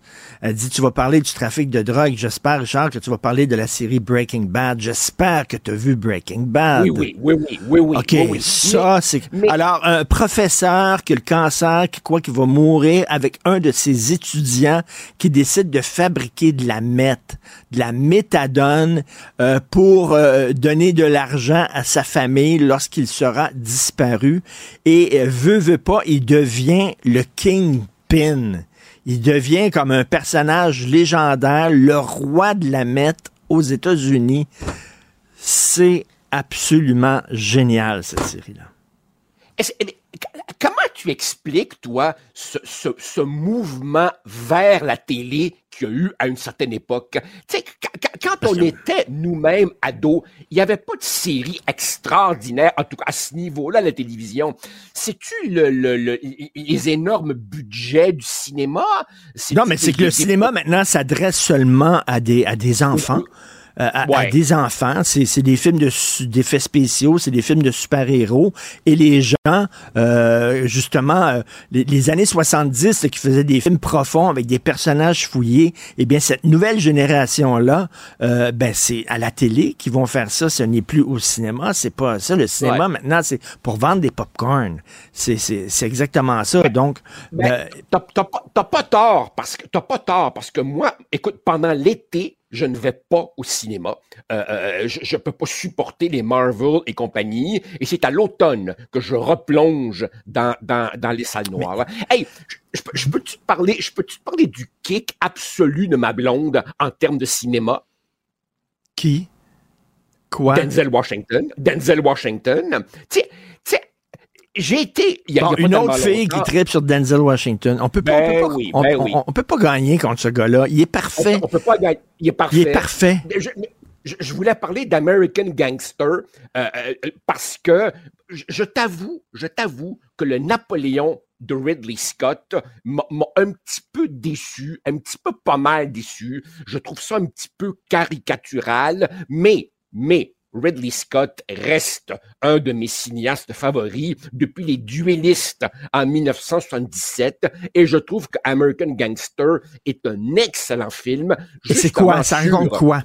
ah, OK. Ça raconte l'histoire vraie, absolument vraie, de Frank Lucas, un trafiquant d'héroïne euh, à New York qui euh, conquiert, euh, conquiert euh, le marché parce qu'il vend un produit d'une pureté euh, inégalée jusque-là. Il va en fait en Thaïlande chercher directement la marchandise, donc coupant les intermédiaires, ramène ça dans des avions de l'armée américaine qui font la navette entre le Vietnam et les États-Unis et il a ceci de particulier que son, commerce est en fait une affaire familiale. Il fait venir ses cinq frères de, la Caroline du Nord et là, ils ont vraiment une business familiale de contrôle de l'héroïne et ils sont pourchassés par un, policier qui, dans la vraie vie, s'appelait Richie Roberts, qui est joué par Russell Crowe, qui en même temps lutte contre la corruption de ses collègues policiers, euh, sub, euh, subit un divorce très acrimonieux euh, avec son, son ex-femme, et, et c'est un film de, je crois, 2007-2008, dans et lequel, ce qui, ce qui est rare, c'est que le, le, le grand trafiquant de drogue est un Afro-Américain. Habituellement, c'est soit euh, des latinos, soit des blancs. Et là, lui, il était comme le roi du trafic d'héroïne et c'était un noir, ce qui était assez euh, exceptionnel à l'époque. Ah oui, et, et, absolument. Et il se tue à dire à ses frères, il faut rester discret. Je ne veux surtout pas de dépenses folichonnes, luxueuses, qui attireraient l'attention sur nous. Et un beau jour, sa femme lui offre un manteau de fourrure euh, et, et, il met le manteau pour lui faire plaisir, va à un grand combat de boxe et là, tout d'un coup, la police se dit, c'est qui ce gars-là avec un manteau de luxe et des billets dans la section VIP? Et c'est là qu'il se fait euh, identifier traqué et éventuellement histoire vraie, excellent film de Ridley Scott. Et, et, rapidement, je veux que tu nous parles de Blow, qui est un film ah, un oui. peu oublié du grand Ted Demme, qui est mort très jeune, un très bon réalisateur, qui était le neveu de Jonathan Demme et euh, qui oui. est mort euh, terrassé en jouant au basketball à un moment donné, crise cardiaque, mais je pense aussi coke, un peu euh, consommation de coke. Donc Blow, c'est oui. avec Johnny Depp et c'est cette histoire incroyable d'un gars qui, avec un avion, euh, faisait du trafic de cocaïne. C'est très drôle parce que, bon, alors, évidemment, Johnny Depp et Penelope Cruz, ça, ça commence très bien, mais c'est drôle que tu en parles après American Gangster parce que là, on passe de New York à la côte ouest. On est dans les années 60, 70 et le film capte très bien cette atmosphère un peu baba cool des hippies qui trouvent que bof un petit joint de pote il rien y a rien là c'est plutôt innocent et lui finalement commence à vendre des quantités de plus en plus considérables sur les campus euh, universitaires et à un moment donné ben qu'est-ce que tu veux? Il gradue vers euh, la coke. Et là, évidemment, il doit se frotter au cartel colombien. C'est l'histoire vraie d'un gars qui s'appelait George euh, Young. Euh, et, et ce qui est très particulier, c'est que le gars traîne une espèce d'innocence naïve. Il, il, il, survole évidemment ces événements absolument sanglants sans trop vouloir y toucher, comme s'il avait une espèce de nature un peu fragile, en même temps sans le moindrement se soucier des ravages que fait euh, le produit qu'il qu qu vend. Mais, mais, mais c'est très drôle, c'est comme si, mettons, un vendeur de potes au cégep le petit vendeur de potes que tout le monde connaît au cégep devient soudainement un des plus gros importateurs de coke aux États-Unis. Voilà. Du, du, jour au lendemain. Et c'est joué par Exactement. Johnny Depp. Et un des meilleurs rôles de Johnny Depp. C'est super ah, drôle. Lui-même, il a l'air à pas croire, il a l'air à pas croire ce qu'il est devenu, là. Exactement. C'est comme si le gars jouait dans une ligue trop grosse pour lui. Oui. Et, et, et, une part, et voilà, et une part, hey, quoi? Je suis rendu dans la Ligue nationale. J'étais midget hier, là, tu sais. Et, oh. et, le gars, le, le, gars, à un moment donné, est affolé par la violence des Colombiens quand il la voit pour la première fois, mais en même temps, il est aussi très heureux de mener la vie des gens riches et célèbres et en même temps veut se rapprocher de sa famille qui le renie et à la fin, évidemment, il finit euh, en prison. Et... C'est pas, c'est pas un grand film, mais c'est un de ces films qui va donc savoir pourquoi dégage un charme qui fait qu'on prend énormément de plaisir. C'est le genre de film que tu regardes avec un sourire tout le temps. Parce ça. que c'est, il y avait un certain humour là-dedans qui est très drôle. On peut, euh, en se quittant, euh, regarder un extrait de la bande euh, annonce de Blow.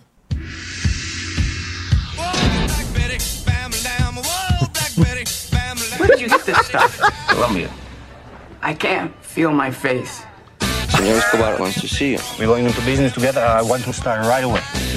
How much bigger can we get? Sky's the limit. Three million, I counted it twice. 2.5, I'm sure. Where do I put it? Try to close it. Alors, euh, Joseph, c'est ça, c'est que c'est presque une comédie, c'est presque tourné comme une comédie, c'est absolument génial. Merci beaucoup, Joseph Facal. Bon week-end de cinéma, on se parle lundi. Bye. Martino. Le préféré du règne animal. Bonjour, les petits lapins. Petit lapin, Alors, grosse surprise hier, hein, France euh, Bellil, mairesse de Gatineau, qui a démissionné. Elle dit que c'était bon le, fruit d'une très longue réflexion. Et euh, ben là, il y a beaucoup de textes dans les médias et euh, on, s'aperçoit qu'il y a vraiment un malaise dans le monde municipal. Il y a beaucoup de maires, de mairesses qui euh, quittent soit de façon temporaire, soit alors à toute fin pratique, là, ils, ils tirent la, la plug sur leur carrière politique parce qu'ils disent que ça, ça devient épouvantable être maire et mairesse. On va en parler avec Julie Bourdon, mairesse de Grande Bay. Bonjour, Madame Bourdon. Bonjour. Est-ce que vous allez démissionner, vous, Madame euh, ben Bourdon? non. non, non, non. non, non. euh, Puis, euh, en fait, je me permets de dire, euh, oui, la situation est très préoccupante de, de ce qui se au Québec et tout, mais c'est pas comme ça partout, là. Tu sais, ch- ch- chez moi, à Grimby, ça va bien, euh, euh, ça va bien avec mon conseil municipal, donc euh, on est tous indépendants et ça fonctionne bien. Et j'aime et j'aime ce que je fais. Puis, tu sais, je pense que c'est important aussi de le mentionner que euh, le, le rôle d'un élu est aussi euh, est aussi intéressant là. Euh, donc, faut quand même continuer à valoriser le rôle des élus, mais faut être préoccupé face à la situation euh, qui est en train de se passer un peu partout avec euh, près de 800 démissions d'élus. euh, ça, c'est sûr là. Bon, entre autres, une des causes, il y a plusieurs causes de ces démissions-là. Une des causes, c'est bon les insultes, les menaces sur les médias sociaux. Madame Bourdon, toutes les personnalités publiques, toutes les personnalités publiques, qu'on soit animateur, chroniqueur, euh, comédien, athlète, sportif, tout, on, on se fait tout insulter. Dès, dès qu'on voit t- les politiciens de tous les niveaux, on se fait tout insulter, on reçoit toutes des menaces de mort. À un moment donné, faut se faire une coin dure aussi. Là. Euh, et et, euh, je comprends que si c'est des menaces de mort, il faut porter plainte. Moi, j'ai porté plainte à plusieurs reprises contre des gens qui euh, que je trouvais violents. Mais là, si on quitte, on leur donne raison. Parce que c'est ça que ces gens-là veulent, veulent. Ils veulent t'écœurer tellement que tu démissionnes puis tu t'en vas. Il faut se tenir debout face à ces gens-là et pas craquer. Ben, je pense que les médias sociaux font partie de, de, de l'enjeu de l'incivilité, là, parce que c'est une porte d'entrée pour, euh, pour, euh, pour les citoyens qui peut des fois euh, être irrespectueux envers les élus et tout. Puis comme vous, comme vous avez mentionné, c'est, c'est comme ça pour beaucoup de personnalités publiques, Ben oui. c'est comme ça pour l'ensemble des paliers de gouvernement. Ce qui arrive, c'est qu'il y a ça, mais entre-temps, il y a aussi nos séances publiques où les mêmes citoyens viennent intervenir et, et, et c'est souvent les mêmes qui reviennent leur poser les questions. Après, on les croise à l'épicerie, puis ils vont encore. Donc, c'est l'accumulation des fois de tout ça, euh, des fois la désinformation qui peut être amenée euh, par des citoyens.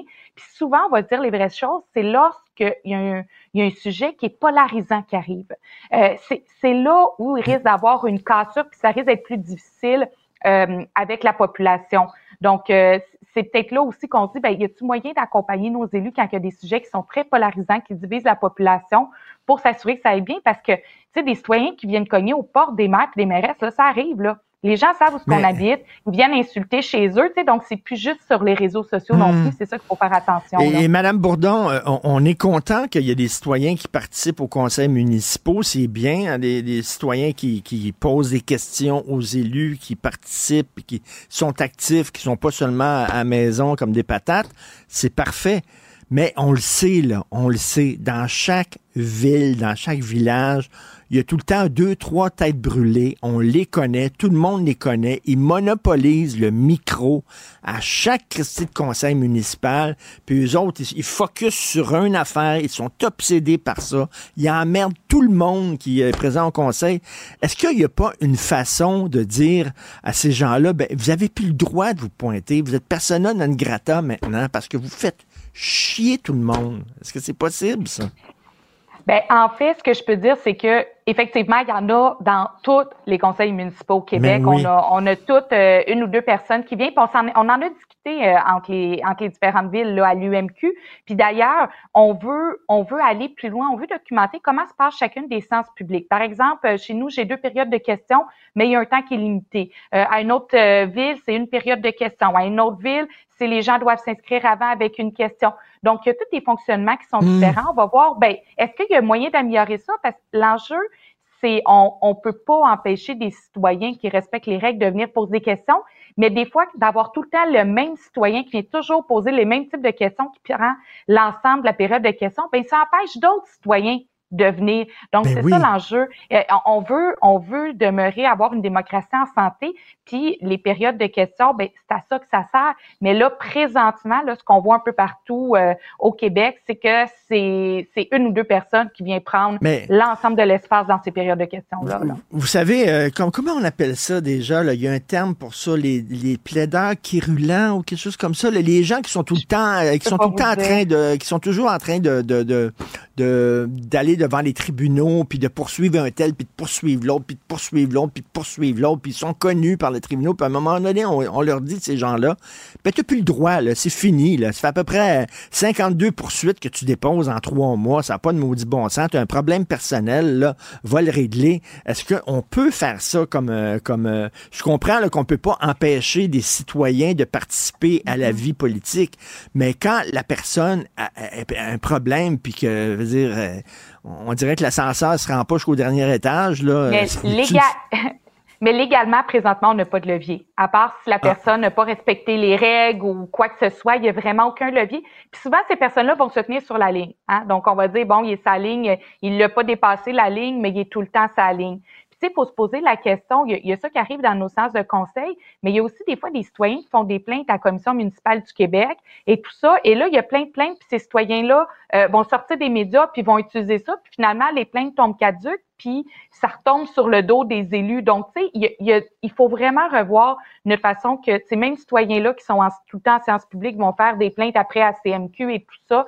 Comment on, on peut essayer de garder notre démocratie en santé, c'est vraiment le mandat euh, Mhm. sur lequel on, on va travailler. Puis, tu sais, d'ailleurs, ce que je peux vous dire, euh, euh, on, on est à, à l'Union des municipalités du Québec, on est super préoccupé par tout ça. Puis, tu sais, oui, euh, il y a la démission de la mairesse de Gatineau, mais avant ça, on a, on a formé un comité pour travailler là-dessus. On arrive avec un plan d'action qu'on va déposer la semaine prochaine avec des actions qui sont concrètes. Il n'y aura pas de solution miracle, mais il faut qu'on ait cette discussion-là. Je pense que le fait euh, que ça soit arrivé, la démission et le Mhm. discours qui était quand même assez éloquent et Mhm. intéressant et authentique de la mairesse de Gatineau, je pense que ce que ça va faire, ça va faire réfléchir les gens aussi. Ben attends, on va-tu trop loin aussi comme population, tu? Parce qu'une chose qu'il faut dire, il n'y a aucun maire ou mairesse qui se lève le matin puis qui dit Hey, comment je pourrais faire pour énerver mes citoyens? Ben Hey, oui, non, on est ben là, non. on est là pour travailler aux, aux- aux- aux besoins Mm. puis répondre aux besoins de la population, là. Donc, il n'y a pas personne qui est de mauvaise foi, là. Et en, en terminant, est-ce que c'est beaucoup d'heures de travail parce qu'on parle d'épuisement? Il n'y a pas seulement les cas d'insultes et de, de, de gens qui se pointent euh, euh, à votre porte et que vous, euh, qui vous engueulent à l'épicerie, mais est-ce qu'il y a beaucoup de paperasse, il y a beaucoup d'heures de travail?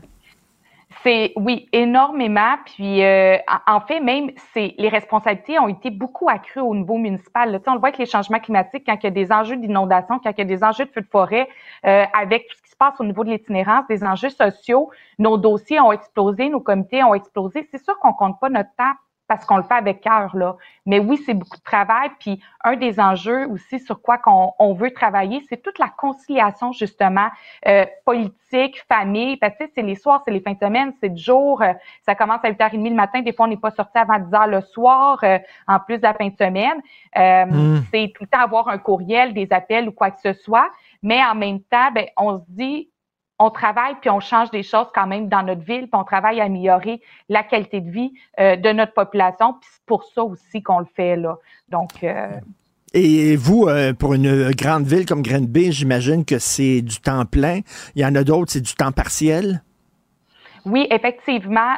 Moi, c'est du temps plein. Puis c'est ça l'enjeu aussi. Imaginez, il y a quelqu'un qui est maire d'une plus petite municipalité et qui fait ça et qui a un travail à, qui a un travail à côté. Il est maire de la municipalité, il y a des enfants puis une famille en plus là. Tu sais, des fois, à un moment donné, l'équilibre, elle est très difficile à avoir. Euh, puis c'est aussi pour ça que, d'après moi, il y a aussi beaucoup de démissions euh, un peu Hmm. partout au Québec, dans des plus petites municipalités, parce que, à un moment donné, avec l'incivilité, avec tout ce qui se passait, l'harcèlement, l'intimidation, les gens ils disaient, hey, moi, j'ai une job à côté, là, j'ai pas besoin de ça pour vivre. Puis est-ce que je vais continuer à endurer ça? Est-ce que c'est nécessaire euh, à ma vie? C'est rendu que ce qu'on donne pour notre population, puis les actions qu'on pose pour améliorer la qualité de vie, ben c'est rendu que tout le côté harcèlement et intimidation est beaucoup trop élevé pour ce qu'on est en train de faire et, et, euh, et, et l'amélioration qu'on est en train de faire. Donc, tu sais, c'est un gros Ben- chantier, mais je pense que c'est un wake-up call aussi qu'on Oui, a fait. comme société là. Tout à fait. Comme vous dites, son discours à Mme Bellil était très éloquent. Euh, merci, Mme Julie Bourdon, mairesse de Grenby, une ville que j'aime que j'aime beaucoup. Euh, je, je- je connais un peu et je salue tous les gens de la cantine Ben Nabeden. Bonjour, oui, la Grenby. vous êtes toujours le bienvenu. Merci. Merci, Mme Bourdon. Bonjour. Si l'actualité était un vase brisé, ce serait lui qui recollerait les morceaux. Martino. Le choix des connaisseurs. Alors, si vous avez écouté euh, l'émission hier, vous savez que Yves Daou, euh, directeur de la section argent, avait un chat dans la gorge. Alors, euh, son rôle est, sera joué aujourd'hui par Francis Alain, journaliste économique au Journal de Montréal. Salut, Francis. Ça va bien, Richard? Très bien. Écoute, je suis inquiet pour euh, Toqué. Euh, moi, je me souviens quand Toqué était sur la rue Saint-Denis, c'était plus petit, ça commençait tout ça euh, avec euh, Normand Laprise. Et, et là, écoute, ça grossit, ça grossit. Est-ce qu'il a vu trop gros? Finalement, c'est souvent ça les entreprises. Hein? Euh, tu, tu fonctionnes bien, puis là tu grossis, tu grossis. On pense à Caroline Néron. Ses bijoux se vendaient bien. Elle a multiplié ses points de vente ça tombé. David Stee, souviens-toi de David Stee aussi, ça fonctionnait très bien, euh, David. Là, ils ont multiplié les points de vente dans plein de centres commerciaux. C'était trop gros, ça tombé. Est-ce que c'est ce qui est arrivé, Francis? C'est pas facile, c'est pas facile parce que là, on sortait ça, Jean-Louis Fortin, mon collègue, qui avait des dettes, et là, ensuite, ben, on a vu euh, Normand Laprise qui est sorti, il y a eu une vague de soutien, mais il y avait des dettes d'à peu près 5 millions. Puis on fait attention, là, c'est juste quelques euh, quelques restaurants, là, c'est trois restaurants, là. Donc Mm. le toqué, le fameux toqué reste. Mais comme tu dis, Richard, c'est qu'il faut trouver des moyens d'aller chercher des revenus. Donc, eux, ils ont essayé de faire des petites brasseries, de, de bon, des hamburgers un peu euh, haut de gamme. tu sais. Bon, on voit un peu le style. Ils ont, ils ont essayé. Puis moi, c'est à quoi ça me faisait penser? Ça me faisait penser à, à Ricardo. Je te dis que Ricardo est rendu Oui. une marque. là, on s'entend là-dessus. Oui. Là, Stéphano, Mais il y en a d'autres. Je pensais aussi à Yann Perrault quand je voyais ça hier. Yann Perrault, euh, bon, euh, chez Lionel. Chez Lionel, bon, va, va arriver à vendre sa lasagne au IGA, je sais pas moi, 30 pièces. Donc, il est capable d'aller chercher des revenus. Toki a pas fait Mhm. ça. À ma connaissance, ils font pas ça. Ils ont, ils ont fait des brasseries, ils ont essayé d'aller chercher des parts de marché, mais ça coûte vraiment plus cher. Tu sais, on l'écrit beaucoup avec l'inflation. Mon collègue euh, Julien McEvoy euh, travaille euh, fort là-dessus. Il nous suit ça. Je veux dire, le coût des aliments, tu le sais, on n'arrête pas de le dire. Donc, de 8 à 22% la dernière année, le coût des aliments. Donc, c'est sûr que Et Toqué, c'est- de la c'est de la haute gastronomie là, on le sait. C'est un c'est un restaurant euh, connu à travers le monde pour euh, ce qu'on appelle en anglais les foodies, les gens qui tripent sur la nourriture, c'est c'est très connu euh, Toqué. Euh, c'est de la haute gastronomie et peut-être qu'il aurait dû faire un peu plus de moyenne gamme, mettons, et euh, peut-être vendre des je sais pas, vendre des produits Toqué dans des euh, dans des chaînes d'épicerie tout ça. Oui, c'est ça, exactement. C'est parce que, mais, mais oui et non, dans le fond, parce que je te dirais que les riches restent. les riches s'enrichissent. Ça, ça, ça va. Donc, le toqué, le toqué, je te dirais, il va rester. Européa, euh, à ma dernière, aux dernières nouvelles, Européa, quand ça te prend une hypothèque pour, euh, pour aller souper avec trois amis, marche hypothécaire. Ça, ça va, ça va parce que l'argent est là.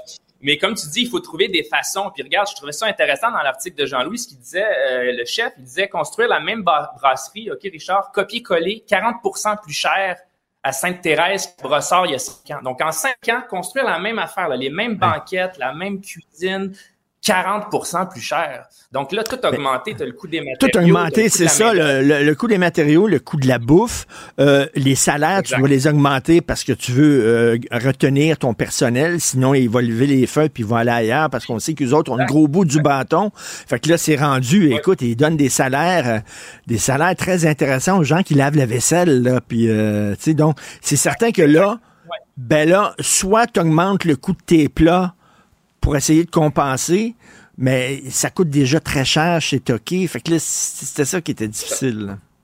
Exact. Donc, cinq adresses de la brasserie T fermées début janvier, puis il y en a, il y en a d'autres, dont des difficultés financières. Donc, c'est pas facile, mais là, il faut pas lâcher. Puis, il n'est pas les seuls. Tu avais vu avec les fameux prêts, là, les QEC, là, il y a plein de restaurants qui sont ben tombés, oui. tombés comme des mots. Mais ben, bref, malheureusement, euh, parce que c'était c'était quand même euh, ça, ça, allait bien ces affaires. Euh, écoute, tout est dans tout parce que Toki, on sait, c'est juste à côté de la caisse de dépôt. Les gens de la caisse de dépôt euh, vont souper là, faire des fois même des lunchs d'affaires. Donc, ce qui nous amène à la caisse de dépôt, les résultats, est-ce qu'ils sont bons ou pas bons? Oui, euh, oui et non. Ben, écoutez, oui, parce que bon, on parle d'un rendement de 7,2 euh, donc sur un an. Donc, aujourd'hui, c'est à peu près 434 milliards. C'est drôle parce que c'est ça que je voulais dire, c'est comme un, un cérémonial, c'est un rituel, tu sais. Donc, on, on, nous reçoit, nous, les journalistes, c'est la grande messe des journalistes économiques, là. Puis c'est un peu l'opération de charme, là, de communication. Tout ça est bien organisé. On nous donne les communiqués d'avance, on nous laisse penser à ça, préparer un, un premier web. Ensuite, on pose des questions. Après, les, les caméras arrivent, on pose d'autres questions. Donc, c'est c'est ça que je voulais dire aussi, c'est que oui, c'est la présentation des résultats, mais mm -hmm. l'acte de communication, de présenter ça est vraiment important aussi parce que le ben oui. on nous dit ce qu'on veut, on nous dit que c'est 7,2% Bon, sur un an, il y a quelques détails évidemment. Puis il y a une présentation de quelques dizaines de pages. Et puis là, Richard, tu sais, c'est pas le rapport annuel. Tu sais, le rapport annuel, les journalistes, on aime ça parce qu'il y a des petites notes de bas de page, il y a des petits tableaux des fois au fin fond qui, ah, la nouvelle est là. Tandis que là, c'est comme un peu un un, un PowerPoint de voyage euh, avec. Euh, on a choisi, on a choisi ces cartes postales et puis on pose des questions un peu là-dessus. Mais oui, pour répondre à ta question initiale, 7,2% c'est juste les placements privés hein, qui, a, okay. qui, a, qui, a, plombé un peu les résultats. C'est ce que mon collègue Sylvain Larocque écrivait. Donc, un rendement de 1% loin derrière le portefeuille de référence qui était 10,5. Donc, les placements privés, c'est un peu de l'argent qui n'est pas en bourse, qu'on donne à des, à des, des, des, fonds, des fonds qui gèrent ça de cette façon-là. C'est plus obscur aussi. On a beaucoup de difficultés à savoir qu'est-ce qui se passe là-dedans, là, oui. combien on donne en pourcentage. Oui, oui, oui. Euh, quand euh, Yves m'en parle souvent de ça, le manque de transparence hein, euh, de la Caisse de dépôt, Investissement Québec et tout ça, c'est très difficile. On a vu aussi la série de reportages là, euh, que les, les, gens nous cachent ou alors des documents qui. Euh, merci beaucoup, Francis Alain. Merci, puis bon repas chez Européa. Confrontant, dérangeant, divertissant. Richard Martineau, il brave l'opinion publique depuis plus de trois décennies. Vous connaissez, bien sûr, tout le monde connaît euh, P.O. Zappa, Pierre-Olivier Zappa, chef d'antenne au TVA 22h, et il est porte-parole de la dictée PGL de la francophonie. Il est venu nous voir en studio avec son mini-mi, avec son fils de 5 ans qui lui ressemble comme deux gouttes d'eau. Bonjour oh, Richard, salut Romain. C'est Romain. Romain. C'est incroyable, c'est vraiment, tu ressembles à ton papa, ça n'a pas d'allure. Qui m'accompagne pour découvrir le merveilleux monde de la radio et et, et des médias, Richard. Est-ce que tu parles aussi bien que ton papa? Oui. Il est très drôle. Euh, PO, euh, bien sûr, euh, tu es porte-parole de la dictée PGL, la francophonie. Ça oui. fait combien de fois? c'est ma deuxième année comme porte-parole. C'est la troisième édition de la dictée PGL de la francophonie. Et c'est une dictée qui s'adresse aux gens en entreprise, parce que souvent, quand on entend dictée PGL, on pense à Romain, on pense aux jeunes qui, à l'école primaire, euh, vont faire des dictées PGL, mais là, cette dictée-là, elle est pour les gens en entreprise. Mais moi, je trouve l'idée d'être allé te chercher comme porte-parole, c'est génial, parce que effectivement, tu as un amour de la langue française, mm -hmm. on le sait. Euh, écoute, il y a quelqu'un qui nous a quitté euh, récemment, Jacques Duval, oui. euh, qui parlait de sport automobile, et ce gars-là, c'était le René Le Cavalier du sport automobile. Et c'était une idole pour moi, Jacques Duval. Quand j'étais jeune, je collectionnais les guides de l'auto. Euh, Jacques, lorsque j'ai eu l'occasion de le rencontrer pour faire des entrevues sur les Tesla ou sur les véhicules électriques, là, je me souviens, c'était c'était des entrevues que j'ai- adorées. C'est quelqu'un qui transmettait sa passion, notamment à travers les mots. Et de là, l'importance des mots, Ben, de, de bien nommer et, et, et de, de profiter de cette belle langue et de ce qu'elle nous offre. Et s'il y a un milieu où il y a beaucoup d'anglicisme, c'est bien le milieu de l'automobile. Oui, exactement. Le, le galloper, le windshield. Les le- bearings. le hood, euh, etc. là. Et lui a appris à- aux gens à utiliser des mots français. Et d'ailleurs, l'exercice de la dictée PGL de la francophonie, c'est un exercice qui est offert aux entreprises. Il y a deux dates. Le 1er mars, c'est une dictée en entreprise que j'aurai l'occasion de lire, donc ça se fait à distance. Et les gagnants dans chacune des entreprises envoient leurs finalistes euh, pour la grande finale le 22 mars. Mais le 1er mars, ce qui est intéressant, Richard, c'est qu'on aura l'occasion de s'interroger dans nos milieux de travail sur la place qu'occupe l'anglais. Alors, tu parlais du lexique des garagistes, là. Ben, s'il y a un garage et un atelier mécanique qui s'inscrit, ce sera l'occasion peut-être de dire, ben, Bering, est-ce qu'il y a une façon de, de le traduire en, en, en français? Euh, ou encore, si on faisait la dictée dans notre milieu, ben, on pourrait parler du lexique euh, qu'on utilise, comme ton line-up. On- Dans chacun de nos milieux de travail, on utilise de façon naturelle, puis c'est pas dramatique, des termes empruntés de l'anglais, de l'anglais, des calques, des anglicismes. Et parfois, de s'interroger en équipe là-dessus, ben, ça peut porter fruit. Et moi, je me fais chicaner à la maison par euh, ma conjointe Sophie, qui, qui est très là, euh, pointilleuse sur l'utilisation du français. Et j'utilise beaucoup Ouais. d'anglicisme, je, je, je dois le dire. Et des fois, elle m'écoute, puis je reviens à la maison. je passe par là. Elle dit vraiment, Richard, là. Donc, mais, Et, ce que j'aime de l'exercice, c'est qu'on n'est pas là non plus pour faire la leçon. Ben c'est ça, parce, que, quand, on entend, quand on entend dicter, là, c'est comme un devoir. C'est comme, c'est comme le sirop d'Ambert, ça goûte mauvais. là. C'est peut-être efficace, mais ça goûte mauvais. Il y a un côté euh, euh, ludique à ça. On va avoir du plaisir en faisant une dictée. Euh, je pense qu'on a peut-être euh, en mémoire euh, les dictées au secondaire, au primaire, où il y avait un stress, où le, le- le- le maître, l'enseignant, là, allait voir chacune des coquilles, puis nous faire recopier cinq fois. D'ailleurs, Romain, l'an prochain, tu vas commencer des dictées. Hein? J'espère que tu vas être bon. Hein? Ah ouais. Tu vas être bon? Comme ton papa. mais, mais, mais la dictée, en effet, la dictée PGL de la francophonie, c'est un cadre ludique, puis c'est l'occasion de se frotter aux collègues. Puis ensuite, en finale, c'est sérieux, l'an dernier, Richard, il y avait des, des présidents d'entreprise dans la salle euh, Ah ouais? qui s'assoyaient. Puis là, évidemment, il y a des pièges et il y a de, il y a de la stylistique et tout ça. Alors, J'ai hâte de exercice voir. stimulant. Michael Rousseau va participer probablement. Écoute, j'ai la confirmation qu'Air Canada est inscrite euh, Non. à la dictée PGL. Pour vrai. Et c'est une belle nouvelle. Parce qu'il faut rappeler, Oui. hein, c'est, P.O. Zappa qui a tenu le micro là, et qui a demandé à Michael Rousseau comment se fait que ça fait si longtemps que vous habitez à Montréal et vous ne parlez pas français? Et là, ça a parti une histoire. Il y a encore des échos de cette histoire-là. Euh, disons que ça a réveillé euh, Ben oui. certains dirigeants d'entreprise, mais j'étais content parce que Donc, Air Canada Air est Canada inscrite. est inscrite, euh, la compagnie est inscrite à la dictée PGL, va envoyer une équipe et il y aura un représentant à, à la grande finale. Et, et je suis très heureux de voir cette mobilisation-là euh, autour de, de la dictée. Il y a de très grandes entreprises, le Cirque du Soleil, le CN, Ikea, Air Canada qui Ben participent voyons. à l'exercice et, et au, au- au- ultimement, ben, les fonds recueillis vont dans le développement d'outils pédagogiques et dans des projets, dans des écoles défavorisées du Québec, des projets porteurs pour nos Est-ce, jeunes. qu'on- est-ce que Cube, on- est-ce qu'on participe à On n'a ça? pas eu de mémo. c'est Ben pas oui, à vous l'agenda. inscrire. J'espère qu'on va participer, certains. Ben oui. Écoute, euh, j'aime- j'aimerais ça corriger ta dictée, Richard. et celle de Sophie, un duel. et qui a écrit le texte de la dictée? Euh, le nom m'échappe. C'est une, euh, c'est quelqu'un de HEC Montréal euh, qui, qui est une experte des dictées, qui en a fait pendant Et là, il y a longtemps. plein de pièges, c'est et ça, là? Et la première dictée porte sur le thème de l'intelligence artificielle, le 1er mars. Et il y a tout un lexique autour de l'intelligence artificielle. Parce qu'il y a des pièges. hein. Tu sais, la fameuse dictée de Bernard Pivot, Oui. on sait, le, bon, euh, chaque année, Bernard Pivot avait sa dictée. Puis, tu sais, c'est comme, on dirait qu'ils s'amusent, ces gens-là, qui font des dictées à, à mettre des pièges en sachant que tu vas tomber dedans. C'est ça le bonheur. Et, et l- l'autre, euh, l'autre aspect, Richard, c'est qu'on on a perdu l'habitude de l'écriture manuscrite. Alors, il y a bien des gens qui me disent, lorsqu'on s'assoit pour faire la dictée, de reprendre le crayon avec la gomme à effacer. Moi, c'est seulement quand je signe des chèques. Ah. c'est tout, non, mais vraiment, quand je vais voir mon comptable, c'est la seule As-tu fois que ton livret pas loin? mais, mais non, simplement ça, pour plusieurs participants, c'est un défi en soi. De, de, de saisir le crayon puis de, de se mettre en mode euh, j'écris un texte de 150 mots, 200, 300 mots. Et on s'était parlé euh, l'an dernier, puis on parlait de ton, de, de- de ton amour de la langue française. Tu voulais être journaliste sportif. hein. Je me souviens, là, à l'époque, là, euh, ça a toujours été important pour toi.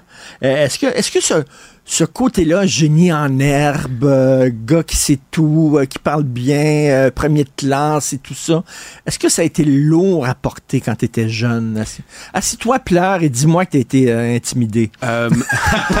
Oui, j'ai oui, j'ai déjà été la cible de, de certaines Ah ouais. moqueries, jeune à l'école primaire, comme bien des jeunes.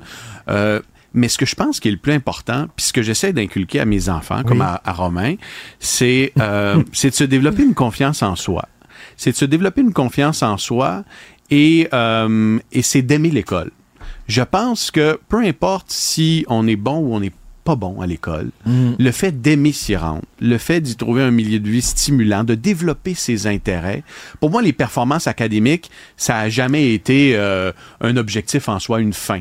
C'était plutôt un moyen de me rendre où je voulais aller dans la vie. J'ai grandi dans une salle des nouvelles. Je savais très tôt que je voulais être journaliste. Mon père était caméraman. Alors, pour moi, l'école, ça a été une façon d'avancer, d'apprendre à faire du montage. Je savais que la langue allait être un outil. Donc, j'ai adoré mes cours de français. Un beau cadeau que la vie nous fait quand on sait, quand on sait très tôt ce qu'on veut faire dans vie. C'est vrai. Ça aide Hein? énormément. Ça Quand- aide énormément. Tu mets tes objectifs et tu dis, c'est ça que ça me tente. Et euh, je vois des fois des jeunes et ils savent pas trop trop exactement. Et l'école doit, l'école doit être ce milieu-là en 2024 où on offre aux jeunes la possibilité de découvrir leur passion et de développer leur talent. Et il faut mettre l'accent là-dessus. Écoute, donc, c'est quand? Rappelle les 1er dates? mars, euh, c'est la première dictée en entreprise et la deuxième, c'est le 22 mars à HEC Montréal. À vos crayons, tout le monde. Et, j'ai hâte de Je corriger fais ta déjà de l'anxiété. est-ce que, est-ce que les résultats vont être connus? Euh, le, le gagnant ou la gagnante Ok. sera connu et parfois, écoute, il y a des gens qui réussissent un défi sans faute. Euh, C'est exceptionnel. Il y a des gens qui ont une maîtrise et il y a des nouveaux arrivants aussi qui m'étonnent, qui m'épatent, Richard, qui ne maîtrisaient pas le français il y a quelques années, qui aujourd'hui arrivent avec des sans fautes. Euh, ça démontre à quel point c'est un exercice très fédérateur que celui de la dictée PG. Fantastique. On va pouvoir avoir, connaître les résultats de- d'Air Canada, des gens qui à Air Canada? Si tu me signes un chèque. Et Je suis désolé. Et Romain, est-ce que ça te tente de, de- qu'est-ce que tu aimerais faire plus tard, toi? Oh. Tu sais pas, hein? Pas encore. Tu sais es un pas. peu jeune, là, 5 ans quand même, tu as le temps, là. Mais euh, regarde, euh, regarde bien ton père aller. C'est un très, un excellent modèle, ton papa, je te dis, là. Merci, Eh, merci beaucoup. beaucoup, Ton fils est tout à fait charmant. Merci Merci, des bons mots. Salut. Martino. Pour l'instant, nos avocats nous disent que tout est beau. On m'informe justement que les codes d'écoute ont explosé grâce à Romain Zappa. Il y a Elisabeth qui nous a texté ce qu'il est beau cet enfant autant que son papa. Je sais pas si Romain pourrait justement passer peut-être la journée avec nous là. Non mais tant qu'à avoir un, un petit capital de sympathie comme ça d'avoir plus d'auditeurs grâce à Romain, il est euh, vraiment sympathique pour vrai euh, trop trop cute. Je reviens sur euh, quelques nouvelles qui sont passées cette semaine qui nous ont marqué entre autres la fin du panier bleu et après ça, on avait aussi eu cette annonce comme quoi il y avait un partenariat entre Amazon et les produits du Québec. Ça fait quelques jours, justement, peut-être que vous avez euh, magasiné sur Amazon. Ça fait quelques jours que les logos sont affichés. Bon, on a produits du Québec, on a euh, conçu au Québec. Il y a même une boutique Fleur de Lysée. Ben, imaginez-vous donc, ça a déclenché une vague de Québec bashing sur Bon, les réseaux sociaux. Ouais, plusieurs anglophones ont commenté, puis là on a traduit évidemment les commentaires, mais c'est c'est du genre bon ben c'est bon à savoir, ça permet d'identifier plus facilement ce qu'il ne faut pas acheter. J'emmerde les produits québécois. Euh, si c'est conçu et produit ici, il y a fort à parier que ça va se briser après la première utilisation ou que ça ne fonctionnera pas si tu es anglophone. On dirait que Ben je comprends. voyons. Je comprends pas ça sort d'où? Est-ce qu'on avait mauvaise. Tu sais, on est bon dans ce qu'on fait, dans plein d'affaires. Ben oui. Je comprends pas, ça, vient d'où, ça? Ben, N'importe quel prétexte à s'en prendre aux Québécois francophones, hein, c'est vraiment là, c'est hallucinant. est, euh, ben ouais. oui. En tout cas, soyez pas euh, surpris si vous voyez ça passer sur euh, les réseaux sociaux. Ça fait les manchettes en ce moment. Richard, je reviens sur les films parce que, mon Dieu, ça a fait extrêmement réagir. Je te lis quelques commentaires. Attends, attends, minute. Tantôt, là, Stéphanie me dit qu'elle a, a regardé Titanic 63 fois, puis je me suis dit, bon, elle a lancé un chiffre de même, tu sais, quand tu dis, je l'ai regardé 150 fois. Elle l'a regardé 63 fois. Mais non, mais là, quand film, 63 fois pourquoi pas? Titanic. Fois trois heures. En sachant fort bien comment ça se termine. Oui, puis encore là, je, je pleure encore à, à chaque visionnement. Il y a André qui nous dit, moi, le film que j'adore puis que j'ai écouté des dizaines de fois, c'est la série Le Seigneur des Anneaux. Et vu qu'il fera pas beau en fin de semaine, je vais peut-être les réécouter. Et naturellement, ce sera la version longue. Ben oui, Ben hein, oui. pourquoi? Et justement, c'est drôle parce que j'avais une discussion avec Jessica Giroux, notre, notre collègue. Elle m'a dit exactement la même, la même affaire. Donc, il y a déjà des atomes crochus. Il y a euh, Jean-Philippe qui nous dit, merci de nous accompagner tous les jours. C'est vraiment un plaisir de vous écouter. Pour mes films à moi, c'est Blade Runner de 1982 et Taxi Driver. Il dit, lui, Ah regarde, oui. moi, Jean-Philippe, il est pareil comme moi. Il dit, je peux les écouter 20 fois par année. Fait que, hein, si tu fais le décompte depuis les années 80. Taxi Driver, c'est vrai, je l'ai vu très souvent. Ouais? Tu l'as aimé? oui, oui, oui, j'adore Taxi Driver. Il y a. François qui nous dit j'écoute Cube chaque jour, même si mes préférences politiques diffèrent. Parfait, ça. Hein, on sait- Hmm, super. il faut s'ouvrir les esprits. Et mon film culte, Easy, Easy Rider. Oui. Et Sylvain Arsenault, il dit Bon matin, Stéphanie, tu t'entendrais bien avec ma blonde parce qu'elle adore Titanic. Yes. Et euh, Sylvain, son film euh, fétiche, c'est Il était une fois dans l'Ouest avec euh, l'acteur Henry Fonda qui oui. décide enfin de faire un méchant. C'est pour ça qu'il a aimé euh, ce film-là. Il dit Quel grand film. La scène finale me donne toujours des, euh, des frissons. Donc, c'est le fun. Je vois qu'on a plusieurs passionnés. Henry, de- Henry Fonda, c'est un comédien, il jouait toujours les bons papas, les bons, les bons monsieur et tout ça. Et là, dans, dans, il était une fois dans l'Ouest. il y a un jeune qui se fait tirer dans le visage, un enfant, mettons comme Romain Dieu, tantôt. Pouf! Et là, la caméra, la caméra monte et tu dis, mais c'est qui ce sauvage-là qui a tué ce jeune enfant-là? La caméra monte et, Et tu découvres que c'est Henry Fonda. Là, tu dis, OK, là, Fait ça, c'est vraiment pris, un euh, changement tout le monde total. par surprise Tout à avec fait. ça. Là. Oh, ouais. Ah, ben, en tout cas, euh, c'est le fun, en fait, d'avoir vos, vos opinions là-dessus. Si vous avez manqué la chronique cinéma du vendredi avec euh, Joseph Facal, ben, c'est en rattrapage, évidemment, sur toutes les plateformes de balado-diffusion au cube.ca ou encore sur l'application de Cube. Martino. Le préféré du règne animal. Bonjour, les petits lapins. Alors, le vendredi, nous discutons avec Rémi Villemur et tu veux me parler d'un intellectuel euh, d'extrême gauche québécois. Ben, l- l'extrême gauche, moi, c'est pas une expression que j'aime utiliser, mais comme il existe l'extrême droite, il y a forcément une extrême gauche. Ben, j'imagine. Si tu traces une ligne et qu'il y a une extrême droite, il y a une extrême gauche, il y a un centre, c'est eh, à eux de pas utiliser l'extrême droite. Oui, alors, c'est un, c'est Philippe Némé-Nombré qui a publié, te rappelles-tu, le livre, euh, il y a quelques années, 16 temps noirs pour apprendre à dire coué. Et dans ce, dans cette plaquette-là, il y avait une phrase qui avait fait, euh, disons, beaucoup jaser parce qu'il disait, une autopatrouille qui brûle est une promesse. Puis Mathieu Bocoté avait Ah, consacré, vraiment, avait écrit une chronique sur le sujet. Et qui euh, quasiment encourageait à mettre le feu aux autopatrouilles. Eh, il se défendait en disant il que- beau. Il il disait que c'était de la poésie. Euh, Un, un- un truc comme ça, un truc comme un ça. truc. Et là, cette fois-ci, ben, puisque c'est un récidiviste, euh, il a écrit si l'identité québécoise implique des limites culturelles à l'accueil des demandeurs d'asile, vivement qu'elle soit compromise, menacée, mise en pièces. Donc là, après euh, la pyromanie, voici euh, minute, son là. nouveau fantasme, celui de mettre en pièces l'identité québécoise. québécoise. Donc, il a écrit ça sur Twitter. Euh, juste pour présenter le personnage, quand même, c'est un professeur adjoint à l'école d'innovation sociale Elisabeth Bruyère de l'Université Saint-Paul. Donc, c'est un gros titre, là, mais il est professeur. Euh, écoute, depuis 2017, puis ça, c'est sur son site Internet, là, je suis pas fouineux dans vie, là. Il a écrit le nombre de bourses a reçu, ce gars-là, pour écrire des trucs pareils. J'ai une devinette pour toi, Richard. En dollars, depuis 2017, combien d'argent a-t-il reçu? pour ses recherches? 262 500 dollars. Donc, c'est un gars là, qui est subventionné. Tu sais, on parle souvent de racisme systémique, mais quand le, le système te paye pour dire des choses racistes, est-ce que c'est ça, le racisme systémique?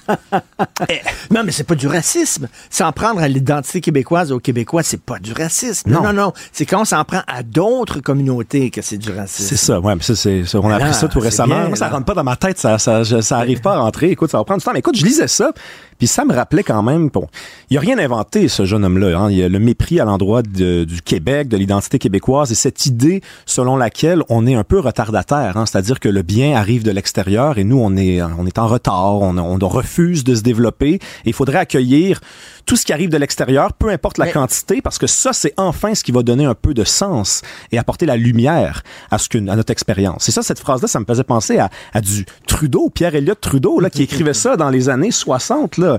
Euh, on compte que la naissance de notre État-nation libérera mille énergies insoupçonnées et que par là, les Canadiens français pourront enfin entrer en possession de leur héritage. Bref, on croit à une énergie créatrice qui donnerait du génie à des gens qui n'en ont pas et qui apporterait le courage et l'instruction à une nation indolente et ignorante.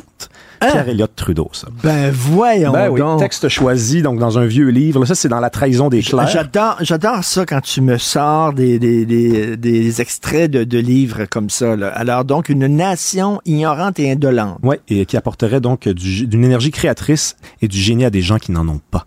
Donc ça, c'est vraiment une- cette tradition-là d'intellectuels qui soutiennent de façon convaincue, et mais certes pas convaincante, qu'on est des idiots. En fait, on est un peu des crétins, en Mais réalité. pourquoi ces gens-là, dont ce monsieur-là, qui est fortement subventionné, C'est le cas de le dire. euh, pourquoi ils veulent que les autres cultures restent pures, mais que la nôtre ne cesse de se diluer tout le temps?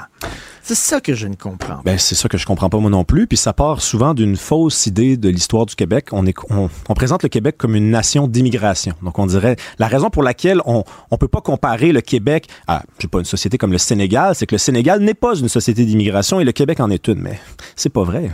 Le Québec est pas une société d'immigration. C'est une société française qui effectivement a vu des, des, des communautés de partout dans le monde s'ajouter à la nation française d'Amérique. Mais on n'est pas un, mais c'est pas le melting pot. Tu on n'est pas les États-Unis Tu d'Amérique. n'arrives pas nulle part, tu arrives quelque part. Exactement, c'est bien dit. Avec une histoire, un Mhm. passé et tout ça.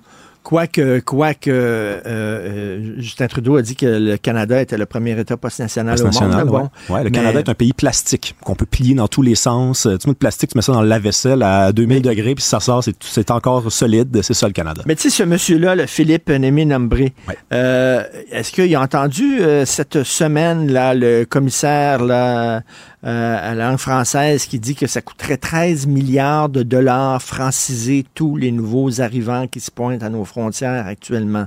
Euh, 13 milliards de dollars. Il y a des classes où il y a un ou deux élèves qui parlent français et tous les autres ne parlent pas français. Oui, il y a une menace à l'identité québécoise. Est-ce qu'on peut dire ça sans être nazi? là? Non. La réponse est non. Mais combien, combien c'est de troisième lien, ce 13 milliards? C'est beaucoup d'argent quand même. Hein? Dans ce rapport-là, d'ailleurs, je l'ai dit à Sophie hier, moi, c'est ça qui m'a marqué. Le commissaire a le courage de, de présenter des données selon certains groupes culturels et on apprend que les Indiens, par exemple, seulement 2% d'entre eux utilisent le français au travail. 2 Mais ça- ça- C'est un sur m'étonne pas 50, Parce ça. que j- j'adore la bouffe indienne. Je vais Mhm. souvent dans des restos indiens. Je me fais souvent livrer de la bouffe indienne à la maison. Ils ont tendance à parler seulement en anglais. Effectivement, c'est pas. Données de Statistique Canada, hein, des données racistes. Données racistes de Statistique Canada. Euh, retour, j'ai lu ça hier. J'ai vu passer ça sur les médias sociaux. Donc, euh, euh, Serge Fiori euh, soulignait les 50 ans du premier album d'Harmonium. Harmonium. Moi, moi j'ai une histoire. Est-ce qu'on a le temps? 50 ans? J'ai une histoire sur Serge Fiori qui est une maudite bonne histoire. Il y a quelques années, ma famille avait une, une- une maison dans Charlevoix. Et à chaque été, moi, j'allais passer là une à deux semaines. Puis il y avait toujours des invités un peu de marque. là. Il y avait des, du monde un peu, tu sais, wow, OK, lui est là, lui est invité. Et un jour, et dans cette maison-là, c'était tout le temps le party. Et un été, je suis arrivé, j'ai ouvert la porte et c'était calme. Mais écoute, c'était intimidant comment on n'entendait rien. Et là, moi, je me suis dit, mais qu'est-ce qui se passe? Il n'y a pas personne dans la piscine, il n'y a personne qui a ouvert une bouteille de vin, il y a rien. Qu'est-ce qui se passe? Et là, je me suis rendu dans la cuisine et on m'a dit. Il y a quelqu'un dans le salon qui, qui a besoin de réfléchir aujourd'hui, puis on, on respecte ça. Moi, je me suis dit, c'est qui ça qui casse le party de même? Je m'en vais dans le salon et je vois, je tombe sur un homme avec des cheveux longs, des cernes très prononcées, qui regarde la cheminée, puis qui réfléchit. Puis je me dis, c'est qui ce gars-là? Il a dit, il avait l'air un peu pouilleux. Là. Je me dis, c'est qui ce gars-là? Et là, je retourne à la cuisine, je dis, c'est qui lui? Il me dit, c'est ça, c'est Serge Fiori, OK? C'est l'un des plus grands chanteurs de l'histoire du Québec. Tu fermes ta gueule, OK? Euh, va jouer ailleurs, va te promener. Et là, moi, je me dis, ben, écoute, je vais aller me renseigner, voir c'est qui ce gars-là? Fait que là, j'ouvre mon ordinateur, je fouille. Et là, moi, je connaissais pas ça. J'avais 14 ans, Harmonium, Ben oui, tu t'entends ben oui. qu'on s'entend que. Et là, je tombe sur. OK, wow, OK, quand même, là. Il a ré- révolutionné la musique. L'album, euh, son- le deuxième album, euh, qui s'appelait Si on avait besoin d'une cinquième saison, classé 36e dans le Rolling Stone Magazine, les plus grands albums de rock progressif avec Pink Ah oui. Floyd, Genesis, Supertramp. Ah oui. Trois albums seulement pour un groupe mythique. Je me disais, wow, quel homme. Et je, je fouille, je fouille et je tombe sur une anecdote. Alors, dans le premier album, cet album dont on souligne le 50e anniversaire, il y a une chanson qui s'appelle Aujourd'hui, je dis bonjour à la vie. Et dans cette chanson-là, on entend des enfants qui crient et qui jouent. Et ce sont des enregistrements des années 70 de, de la cour d'école La Joie à Outremont. Parce que lui, il habitait devant et il enregistrait les enfants et il a mis ça dans la chanson. Et là, moi, je lisais ça, je me dis, mais l'école La Joie, je connais ça, moi. Je vais- euh, écoute, j'ai une raison, j'ai un prétexte pour aller parler avec Serge Fiori. Donc là, je, je, me- je rentre dans le salon, il est toujours dans cette position-là, très monastique, il a pas l'air de vouloir se faire écœurer, ben, ben. Là, je vais le voir, je dis, Monsieur Fiori, l'école La Joie, dans le fond, j'ai- fait plein de recherches, puis l'école La, l'école La Joie, nous autres, moi, mes chums, à chaque, à chaque automne, alors Louis, on achète des citrouilles, puis on va sur la, sur le top de l'école, puis on les garoche en bas, puis puis ça fait plein de bruit, puis ça fait un gros bordel, tu l'école La Joie. Il, lève les yeux puis il me dit Est-ce que c'est tout? Puis je dis Oh, oh, oh, Ouais. Pour l'instant, il dit Merci, jeune homme. Et là, je quitte. Et là, je me disais Eh, Je pense que j'ai pas Ça, fait de bonne impression. Ça, ça débande. hein. Ouais, vraiment, là, quand tu rencontres quelqu'un, j'ai interviewé pour les francs-tireurs Serge Fiori et ça s'est très bien passé. On a cliqué et je l'ai revu après. Euh, puis Richard salue, puis il me jase, puis tout ça. Euh, il m'envoie des textos des fois, il m'a appelé, tout ça. Et chaque fois, je me pince en disant Serge Fiori connaît mon nom. Il me parle, il, il- jase avec moi quand il me croise, parce que moi, quand j'étais jeune, c'était mon gourou. Là. C'était mon idole, toute catégorie. Là. Et euh, tu sais, il est vraiment un personnage assez particulier. Leptade, pour toi, qu'est-ce que ça veut dire? Est-ce que tu écoutes ça? Est-ce que tu, tu, tu tripes sur Harmonium? Moi, c'est le deuxième album. Donc, l'album. euh, si C'est on avait besoin d'une saison. cinquième saison, qui est un album, album presque instrumental. En tout cas, il y a une pièce de 17 minutes dans cet album-là que j'écoute presque à chaque mois. Ça me fait vivre toutes sortes d'émotions. Tu sais, c'est une musique, on a tout souvent dit que c'était une musique de drogué. Pas complètement faux. C'est comme une musique que moi, j'in- j'invite les gens à écouter ça dans toutes circonstances. Euh, fin de la parenthèse. C'est un, c'est- c'est un grand groupe. Mais moi, ce qui m'impressionne avec Harmonium, Leptade, c'est peut-être l'album qui, qui m'a le moins touché. En tout cas, pour répondre à ta question, ouais, bizarrement, c'est vraiment le premier puis le deuxième. Mais Harmonium, aujourd'hui, on est-tu capable d'imaginer ça, un groupe qui fait de la musique en français, puis qui s'inscrit, qui réussit à se hisser parmi les plus grands Oui. groupes de rock progressif? C'est- pas l'album en question, c'est pas un, un album uniquement instrumental. Tu sais, on pourrait dire, mais non, mais les Américains ont apprécié l'album, mais il y a personne qui chante. C'est pas vrai, là. La voix de Serge Fiori, elle est dans presque toutes les chansons de l'album. Puis c'est un groupe aussi qui a fait trois albums. Tu aujourd'hui, on n'est pas capable d'imaginer ça. Un artiste qui fait juste un album puis qui disparaît. Moi, j'ai Mm. des, des- des discussions des fois avec des amis, ils me disent, ouais, mais il est bien bon, lui, mais qu'est-ce qu'il a fait depuis 10 ans? Il rien fait depuis 15 ans. Eux autres, ils ont rien fait depuis 30 ans, 40 ans, 50 ans, là. C'est, leur dernier album, c'est 1976. Après, c'est un album live, donc trois albums studio seulement. Pour moi, c'est ça aussi, l'art. C'est donner ce que t'as. Oui. Et si tu cherches les raisons du silence, Oui. écoute la musique, réécoute les albums, puis des fois, c'est là que tu trouves les réponses. Et moi, je pense qu'après Leptade, ils pouvaient pas aller plus haut que ça. là. Leptade, c'était comme, euh, c'était, c'était incroyable. Puis on su que ils sont arrivés à un certain niveau. Puis là, on est mieux plutôt que rebaisser puis arriver avec un, un album qui va décevoir tout le monde. Tu sais, c'est euh, euh, Charles de Gaulle qui disait vaut mieux partir, euh, que- comment il disait, euh, six ans trop tôt qu'une minute trop tard. C'est bien dit. Mais tu sais que, que Harmonium s'est fait offrir des millions pour enregistrer Leptade en anglais et ils ont refusé. En fait, Ah. Fiori a refusé. Je pense que les autres groupes auraient voulu, quand même. Mais Fiori a dit non. Tu sais, c'est un souverainiste, là, dans une chanson, euh, la chanson Pour un instant. Il dit Des inconnus vivent en roi chez moi, moi qui avais accepté leur loi. Hey, des- ça, là, Dans hein, les je sais années pas comment 70. Ça passerait aujourd'hui des inconnus vivant roi chez moi, moi qui avais accepté leur loi, Ouais. effectivement. Ça a créé- et 50 ans, bon Dieu. Ouais, que faut pas ça trop y nous- penser. Non, ça nous rajeunit pas. Merci beaucoup, Rémi. Merci à bon week-end. Vulgarisation est d'une grande clarté. La controverse adore Richard. C'est comme ça. Les rencontres de l'air. Lieu de rencontre où les idées se bousculent. Où la libre expression et la confrontation d'opinions secouent les conventions. Des rencontres où la discussion procure des solutions. Des rencontres où la diversité de positions enrichit la compréhension. Les rencontres de l'âtre de l'art.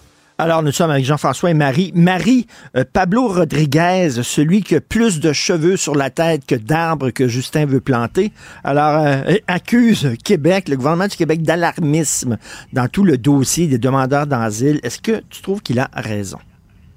Ben, on en revient à l'échange qu'on avait Oui. euh, qu'on avait hier, tu sais, sur la mesure des propos. Est-ce que sais, je- vais partir de la même base là, euh, Richard. Tu sais, cette attaque-là est pas plus constructive que euh, que, que le- le- l'enflure verbale, à mon avis, dont a fait preuve Jean-François Roberge en parlant de de de menaces à notre identité et tout là. Euh, mais tu sais, je- on peut on- à chaque fois qu'on échange là-dessus, on passe à côté du débat de fond. Je pense que la demande qui est faite par le gouvernement du Québec, euh, il y, y a un fond là sur toute la question entre autres des, des CPE, euh, euh, des, places, de la répartition des euh, des, des demandeurs d'asile, tout ça. Mais bon, je- je- est-ce que c'est encore là, c'est constructif dans le débat, non? Euh, Jean-François, Marie-André Chouinard du Devoir, le journal auquel tu collabores, euh, elle écrit là-dessus justement sur la sortie des, des quatre ministres du Québec, puis elle dit que c'est un crescendo de lamentation. Elle semble être d'accord avec Pablo Rodriguez. Est-ce que on est alarmiste au Québec selon toi? Alors, Marie-André euh, conclut que le- l'Ottawa doit poser le geste fort qu'on attend de lui depuis longtemps. Donc, mais euh, tant que ce geste n'est pas posé, ce ne sont que des lamentations. On peut le poser, dire, euh, on peut le dire positivement, ce sont des prières, des lamentations ou de, de l'autoflagellation ou de la flagellation d'Ottawa. Mais en tout cas, moi, ce matin, j'ai entendu François-Philippe Champagne dire euh, à la question est-ce que vous allez rembourser le milliard? Il dit ben là, on envoie déjà 750 millions par année. Mais c'est incroyable qu'il dise ça parce que 750 millions par année, c'est ce qu'il donne pour les les réguliers, pour les pour les réguliers dans l'entente les, les permanents, les immigrants permanents dans l'entente Québec-Canada qui a été signée depuis René Lévesque et renouvelée sous Mulroney Bourassa. Et euh, moi, j'ai vu une ventilation de l'utilisation de ces sommes par Québec. La totalité des sommes est utilisée pour accueillir les permanents. Maintenant, tout ce qui dépasse et qui est, euh, qui est de la responsabilité d'Ottawa, qui a, par différentes mesures, fait en sorte qu'il y a une augmentation massive des immigrants, euh, des, des demandeurs d'emploi, et que la moitié d'entre eux arrivent au Québec, c'est de la responsabilité d'Ottawa. Et c'est à eux de faire en sorte que, au-delà de ce qu'ils payent déjà, parce qu'ils payent l'hôtel, puis ils payent des trucs, euh, la santé, ils remboursent la santé, ben, le reste, c'est quand même eux qui sont responsables de ça. Alors, soit ils les prennent au complet, puis ils les amènent tous à Ottawa, hein, à Ottawa, dans leur capitale fédérale, puis là, ils payent pour, soit ils nous remboursent ce que ça nous coûte. Alors là, ce qu'on voit, c'est le début d'un refus du gouvernement fédéral d'assumer sa juste part des dépenses qui sont induites par sa propre politique. Alors là, écoute, on est, on est vraiment, euh, moi je trouve que c'est un niveau de, ben, un niveau de, de, de, de, de refus de voir la réalité des choses. Puis euh, Pablo Rodriguez disait hier, euh, on a chacun nos responsabilités, puis on a chacun nos capacités. Et ce mot-là, ça voulait dire, ben, on n'a pas assez d'argent pour payer à Ottawa à cause de toutes nos dépenses puis nos trucs. Puis là, on essaie de, il va y avoir un budget qui va essayer de resserrer les boulons. hey, un instant là, tu peux pas inviter euh, euh, 100 000 personnes chez nous puis ensuite dire ah mais j'ai plus d'argent pour payer le lunch. Non, tu sais c'est- c'est ta responsabilité, c'est tes frontières, c'est tes visas. Euh, puis nous, si on était souverain, on, on aurait à gérer ce genre de choses-là, mais, mais ça serait notre responsabilité. Eh oui, on le gérerait puis on le payerait. Et si non, plus d'argent, pourquoi là, tu fais venir autant de gens? Il faut, il faut que tu tiennes compte de ta capacité d'accueil et de payer. Si tu pas d'argent, pourquoi tu fais venir Ben, autant de gens? réaction, tu sais, je, je, je vais sortir le panier de fruits de François Legault. là. Peut-être qu'il faut, euh, faut comparer des pommes avec euh, des oranges. Tu sais, je pense que sa réaction sur le côté alarmiste par rapport vraiment à, à une portion de la déclaration qui a été faite par Jean-François Roberge. Parce que la semaine dernière, quand cette sortie-là elle a été été faite par les quatre ministres. La semaine dernière, je. On est rendu vendredi, peut-être je, saute des étapes. Au début de la semaine, euh, la réaction de l'accueil, l'accueil de, de, de, Pablo Rodriguez était quand même assez ouvert. Là, je comprends qu'il essaie de, ce qu'il essaie de gérer euh, des attentes en disant, ben là, ça se retrouvera pas nécessairement dans le dans le prochain budget. Là, tu sais, là, il ménage, il souffle le chaud et le froid dans ce dossier-là. Mais je, je, je te rejoins à 100 000 Jean-François là-dessus. Tu sais, à un moment donné, euh, je pense qu'on fait largement notre part euh, sur des politiques effectivement qui sont qui, qui viennent d'Ottawa. Euh, là, à un moment donné, faut pas faut pas faut pas que la facture elle nous soit refilée au complet. Puis il y a une, il y a une lenteur dans ce dans ce dossier-là. Il, y a un, il y a un manque de collaboration. Puis, tu sais, j'ai regardé encore l'échange hier où la ministre Fréchette disait ben il y en a pas. Tu sais, Pablo Rodriguez faisait référence à une table, une table de discussion où les fonctionnaires sont assis. Puis ça, ben écoute, ils ont l'air vraiment de se parler. Puis peut-être que finalement c'est le gouvernement du Québec qui, tu sais, qui, qui a fait une enflure avec tout ça. Puis la ministre Fréchette qui sort en disant ben non mais il y a pas de table, on n'est même pas au courant qu'il y a une table. S'il va en faire une, on prend une. Mais tu dis non, parlez-vous. Tu sais, il y a, y a, y a quelque part aussi où ça marche pas là, cette game de ping-pong là. Mais, mais euh, euh, Richard, sur la question euh, qui, qui, sur laquelle on a une divergence, Marie et moi, sur ce que Robert a dit sur la, la, la, la, menace sur l'identité québécoise. Regarde, dans, dans, le journal de Montréal, un journal auquel tu collabores, hier, il y avait un, un article de, d'enseignantes de Vaudreuil, pas de Montréal-Ouest, pas de mm-hmm. Laval, même pas de Longueuil, de Vaudreuil, ils disent, nous, on a tellement de migrants dans nos classes que la langue commune, c'est l'anglais, parce qu'on n'arrive pas à les franciser. J'ai une classe, j'ai tous des migrants, puis un natif. Je pense pas que le natif va réussir à intégrer les 30 migrants. Puis l'enseignant dit, c'est comme si je me, c'est comme si j'étais à Toronto, tellement il y a d'anglais maintenant euh, dans, dans, ces classes de migrants. Parce que c'est sûr que ben... l'anglais, c'est la langue seconde de la planète. OK? Alors, c'est sûr que la plupart des gens qui arrivent et qui connaissent une langue autre que la leur, c'est probablement l'anglais. Ce qui fait que c'est pas comme s'ils arrivent sans anglais ni français, puis qu'on part à hmm. zéro, puis on va leur apprendre le français. C'est que l'anglais a déjà une longueur d'avance au point d'entrée, puis chez des migrants, puis chez, chez des demandeurs d'asile. Alors, de, de penser que si on en prend en tout, le tout, tous les immigrants confondus, disons qu'on en prend 60 000 par année, ce qu'on faisait les années précédentes, on avait un petit peu de difficulté à les franciser, puisque le, le, critère du succès, c'est pas 50 plus 1, c'est 85. Il faut en franciser 85% pour maintenir notre place linguistique au Québec. Mais là, avec les normes qui sont maintenant, c'est clair que ça n'arrivera pas. Alors, je pense qu'il faut admettre que non seulement ça, ça dépasse notre capacité sur euh, les écoles, les hôpitaux, mais ça dépasse notre capacité à les intégrer à l'identité québécoise. Et, donc, oui. Et, c'est une menace à l'identité. Oui, c'est inquiétant pour le maintien de l'identité et de, de, son socle, qui est le français langue commune. Marie, je veux absolument que t'entendre sur la démission de la mairesse de Gatineau, puis dans la foulée, on apprend qu'il y a beaucoup d'élus municipaux euh, qui sont qui ont quitté, qui songent à quitter. Euh, entre autres, ils sont tannés de se faire insulter euh, sur les médias sociaux. Est-ce qu'ils sont trop sensibles? Parce que regarde, là, on se fait tous insulter. Toi, Marie, moi, Jean-François. Quand tu une personnalité publique maintenant, tu te fais insulter, tu reçois des menaces de mort. À un moment donné, ça fait partie de la job. Là. Est-ce qu'ils sont trop sensibles? Mais je suis pas convaincue que c'est ça le, le, fond du problème. Tu sais, la, la, dans son point de presse qu'elle a fait hier, la, la mairesse Bellil, elle est venue souligner. Tu sais, là, on est rendu à presque 10 là, des élus municipaux qui ont été élus en 2021, qui ont démissionné. Puis elle a fait référence à ça, à tout cette espèce de climat social là où, euh, écoute, les insultes, ça arrive à droite, à gauche. Puis euh, depuis la pandémie, on dirait que c'est pire. Puis euh, hmm. euh de, de, tu sais, dans, dans les réseaux sociaux, elle a fait référence à, à ce côté-là aussi d'intimidation. Puis c'est sûr pour les élus municipaux, je pense qu'ils sont le fait d'être très proche des euh, de de faire des services de proximité, ça amène beaucoup de critiques qui doivent venir très rapidement.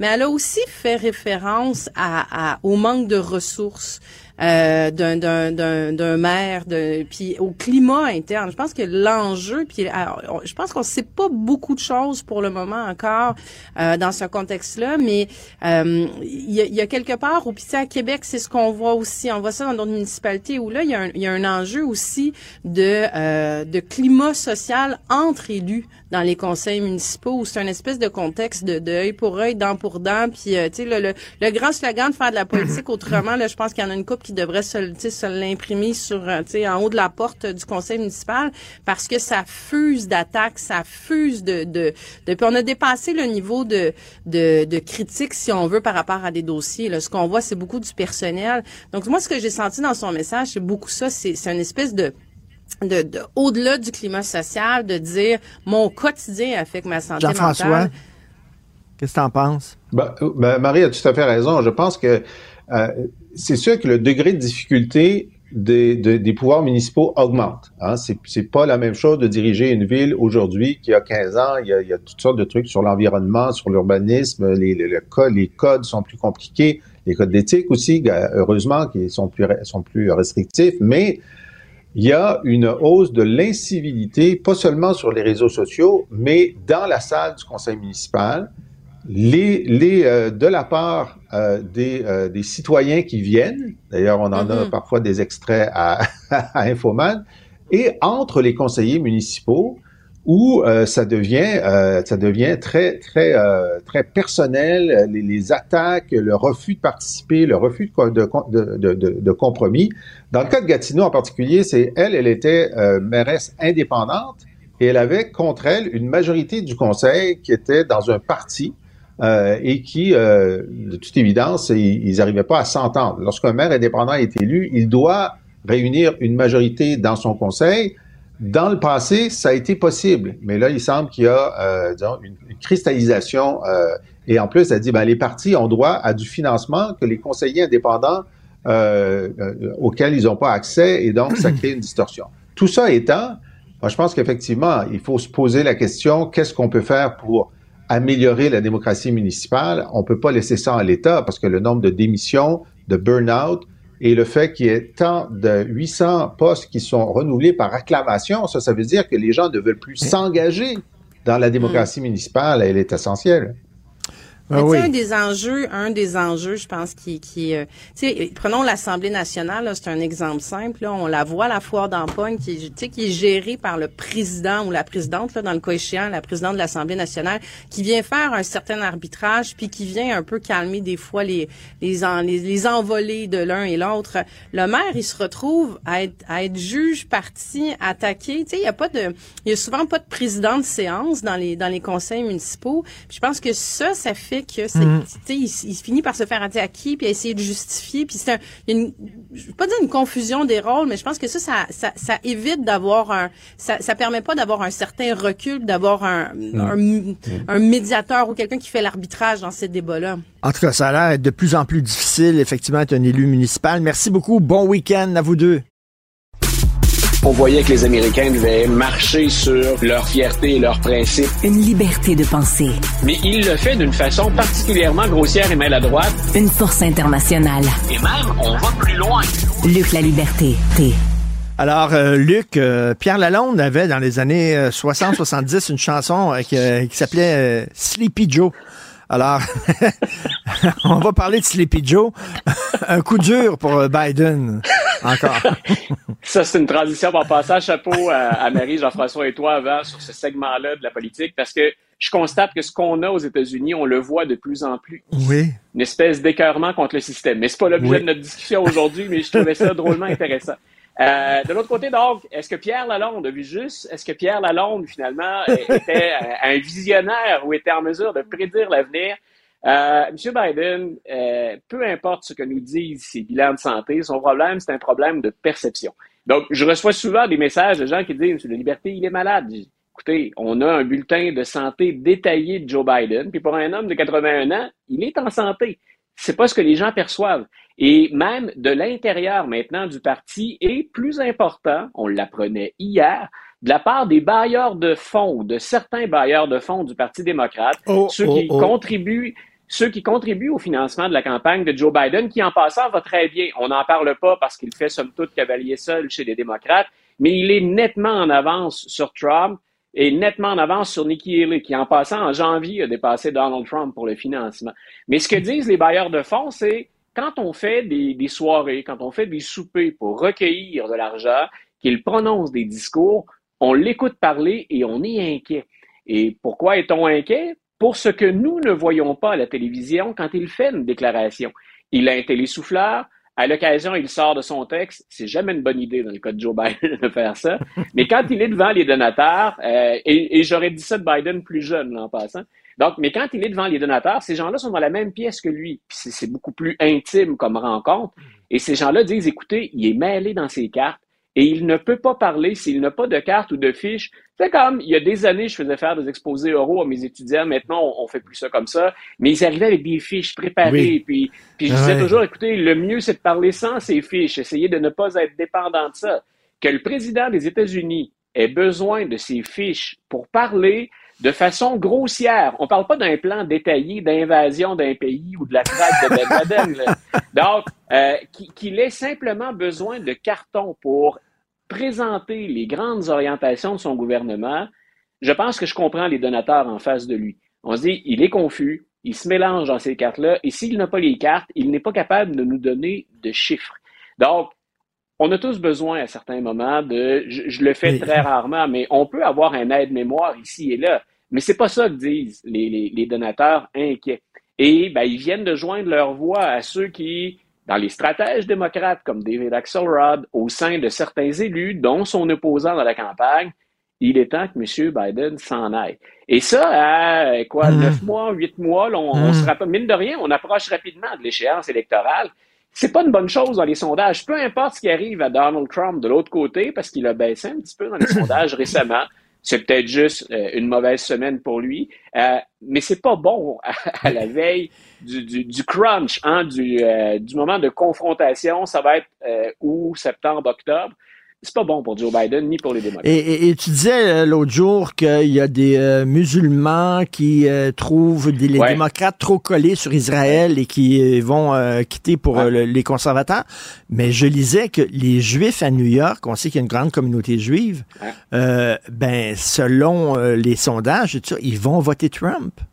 Comment ça fait que les. Juifs sont en train de quitter le navire démocrate? Ben, une des choses qui peut expliquer ça, parce qu'on on a déjà, on est passé à autre chose depuis, depuis bien longtemps, puis on n'en parle même plus dans le cas d'Israël, mais on a déménagé l'ambassade américaine. Ça avait été un geste très fort de la part de l'administration Ouais. Trump, qui avait été plutôt bien reçu par la communauté juive aux États-Unis. En même temps, les Juifs qui sont aux États-Unis sont différents, ou la communauté juive, ils sont différents de ceux qui vivent en Israël, et ils sont surtout très différents des purs et durs qui forcent la main de Benjamin Netanyahou. Ils, sont assez à gauche, là, les Juifs new-yorkais, c'est assez à gauche, ça me semble. Ben voilà donc, quand, quand Joe Biden appuie Netanyahou et son gouvernement, ou à tout le moins que ça lui apparaît tellement difficile de simplement nuancer ses propos ou de proposer autre chose, il vient de bloquer une nouvelle résolution à l'ONU. Ça peut s'expliquer, mais le message que ça envoie, c'est qu'on laisse le chemin libre pendant ce temps-là à, Israël. Euh, cette communauté juive, elle le note aussi. Ils ne se retrouvent pas, eux, dans un gouvernement qu'ils jugent extrémiste en Israël. Et ça peut expliquer une partie de, de, de cette désaffection. En même temps, il faut mettre un bémol, euh, puis tu me relances après. Dans la campagne dont on a parlé, le siège vacant à New York qu'on a comblé la semaine dernière, la communauté juive a voté pour M. Swazi, qui était le démocrate en question. Ça veut dire en tout cas que dans ce qui était une, circonscription pivot, c'est comme ça qu'on peut appeler la circonscription qui est en jeu, ben, peu importe ce qu'on pense de Biden sur les musulmans, sur Israël, sur son âge, ça n'a pas handicapé le candidat démocrate dans cette circonscription-là. Et tu le disais tout à l'heure, ils sont nombreux, les Juifs, Mmh. les représentants de la communauté juive sur l'île de New York. Donc, intéressant en même temps pour les démocrates de voir, oui, on le critique, mais cette fois-là, c'est un- c'est une prise de photo, c'est un moment dans le temps, mais on n'a pas payé le prix de ça encore. Écoute, quelle campagne intéressante ça va être. Merci Ouais. beaucoup, Luke Freedom. Luke Freedom. Luke Freedom. toujours tiré à quatre épingles. Bon week-end, Luc. Bye, Richard, Salut. bonne fin de semaine. Merci à toute l'équipe formidable avec qui je travaille, que j'aime beaucoup. Euh, Marianne Bessette à la recherche, merci. Florence Lamoureux à la réalisation, la mise en onde de Jean-François Roy et à la mise en ligne des différents segments de l'émission Jessica Giroux. Euh, on se revoit au prochain épisode. Bon week-end.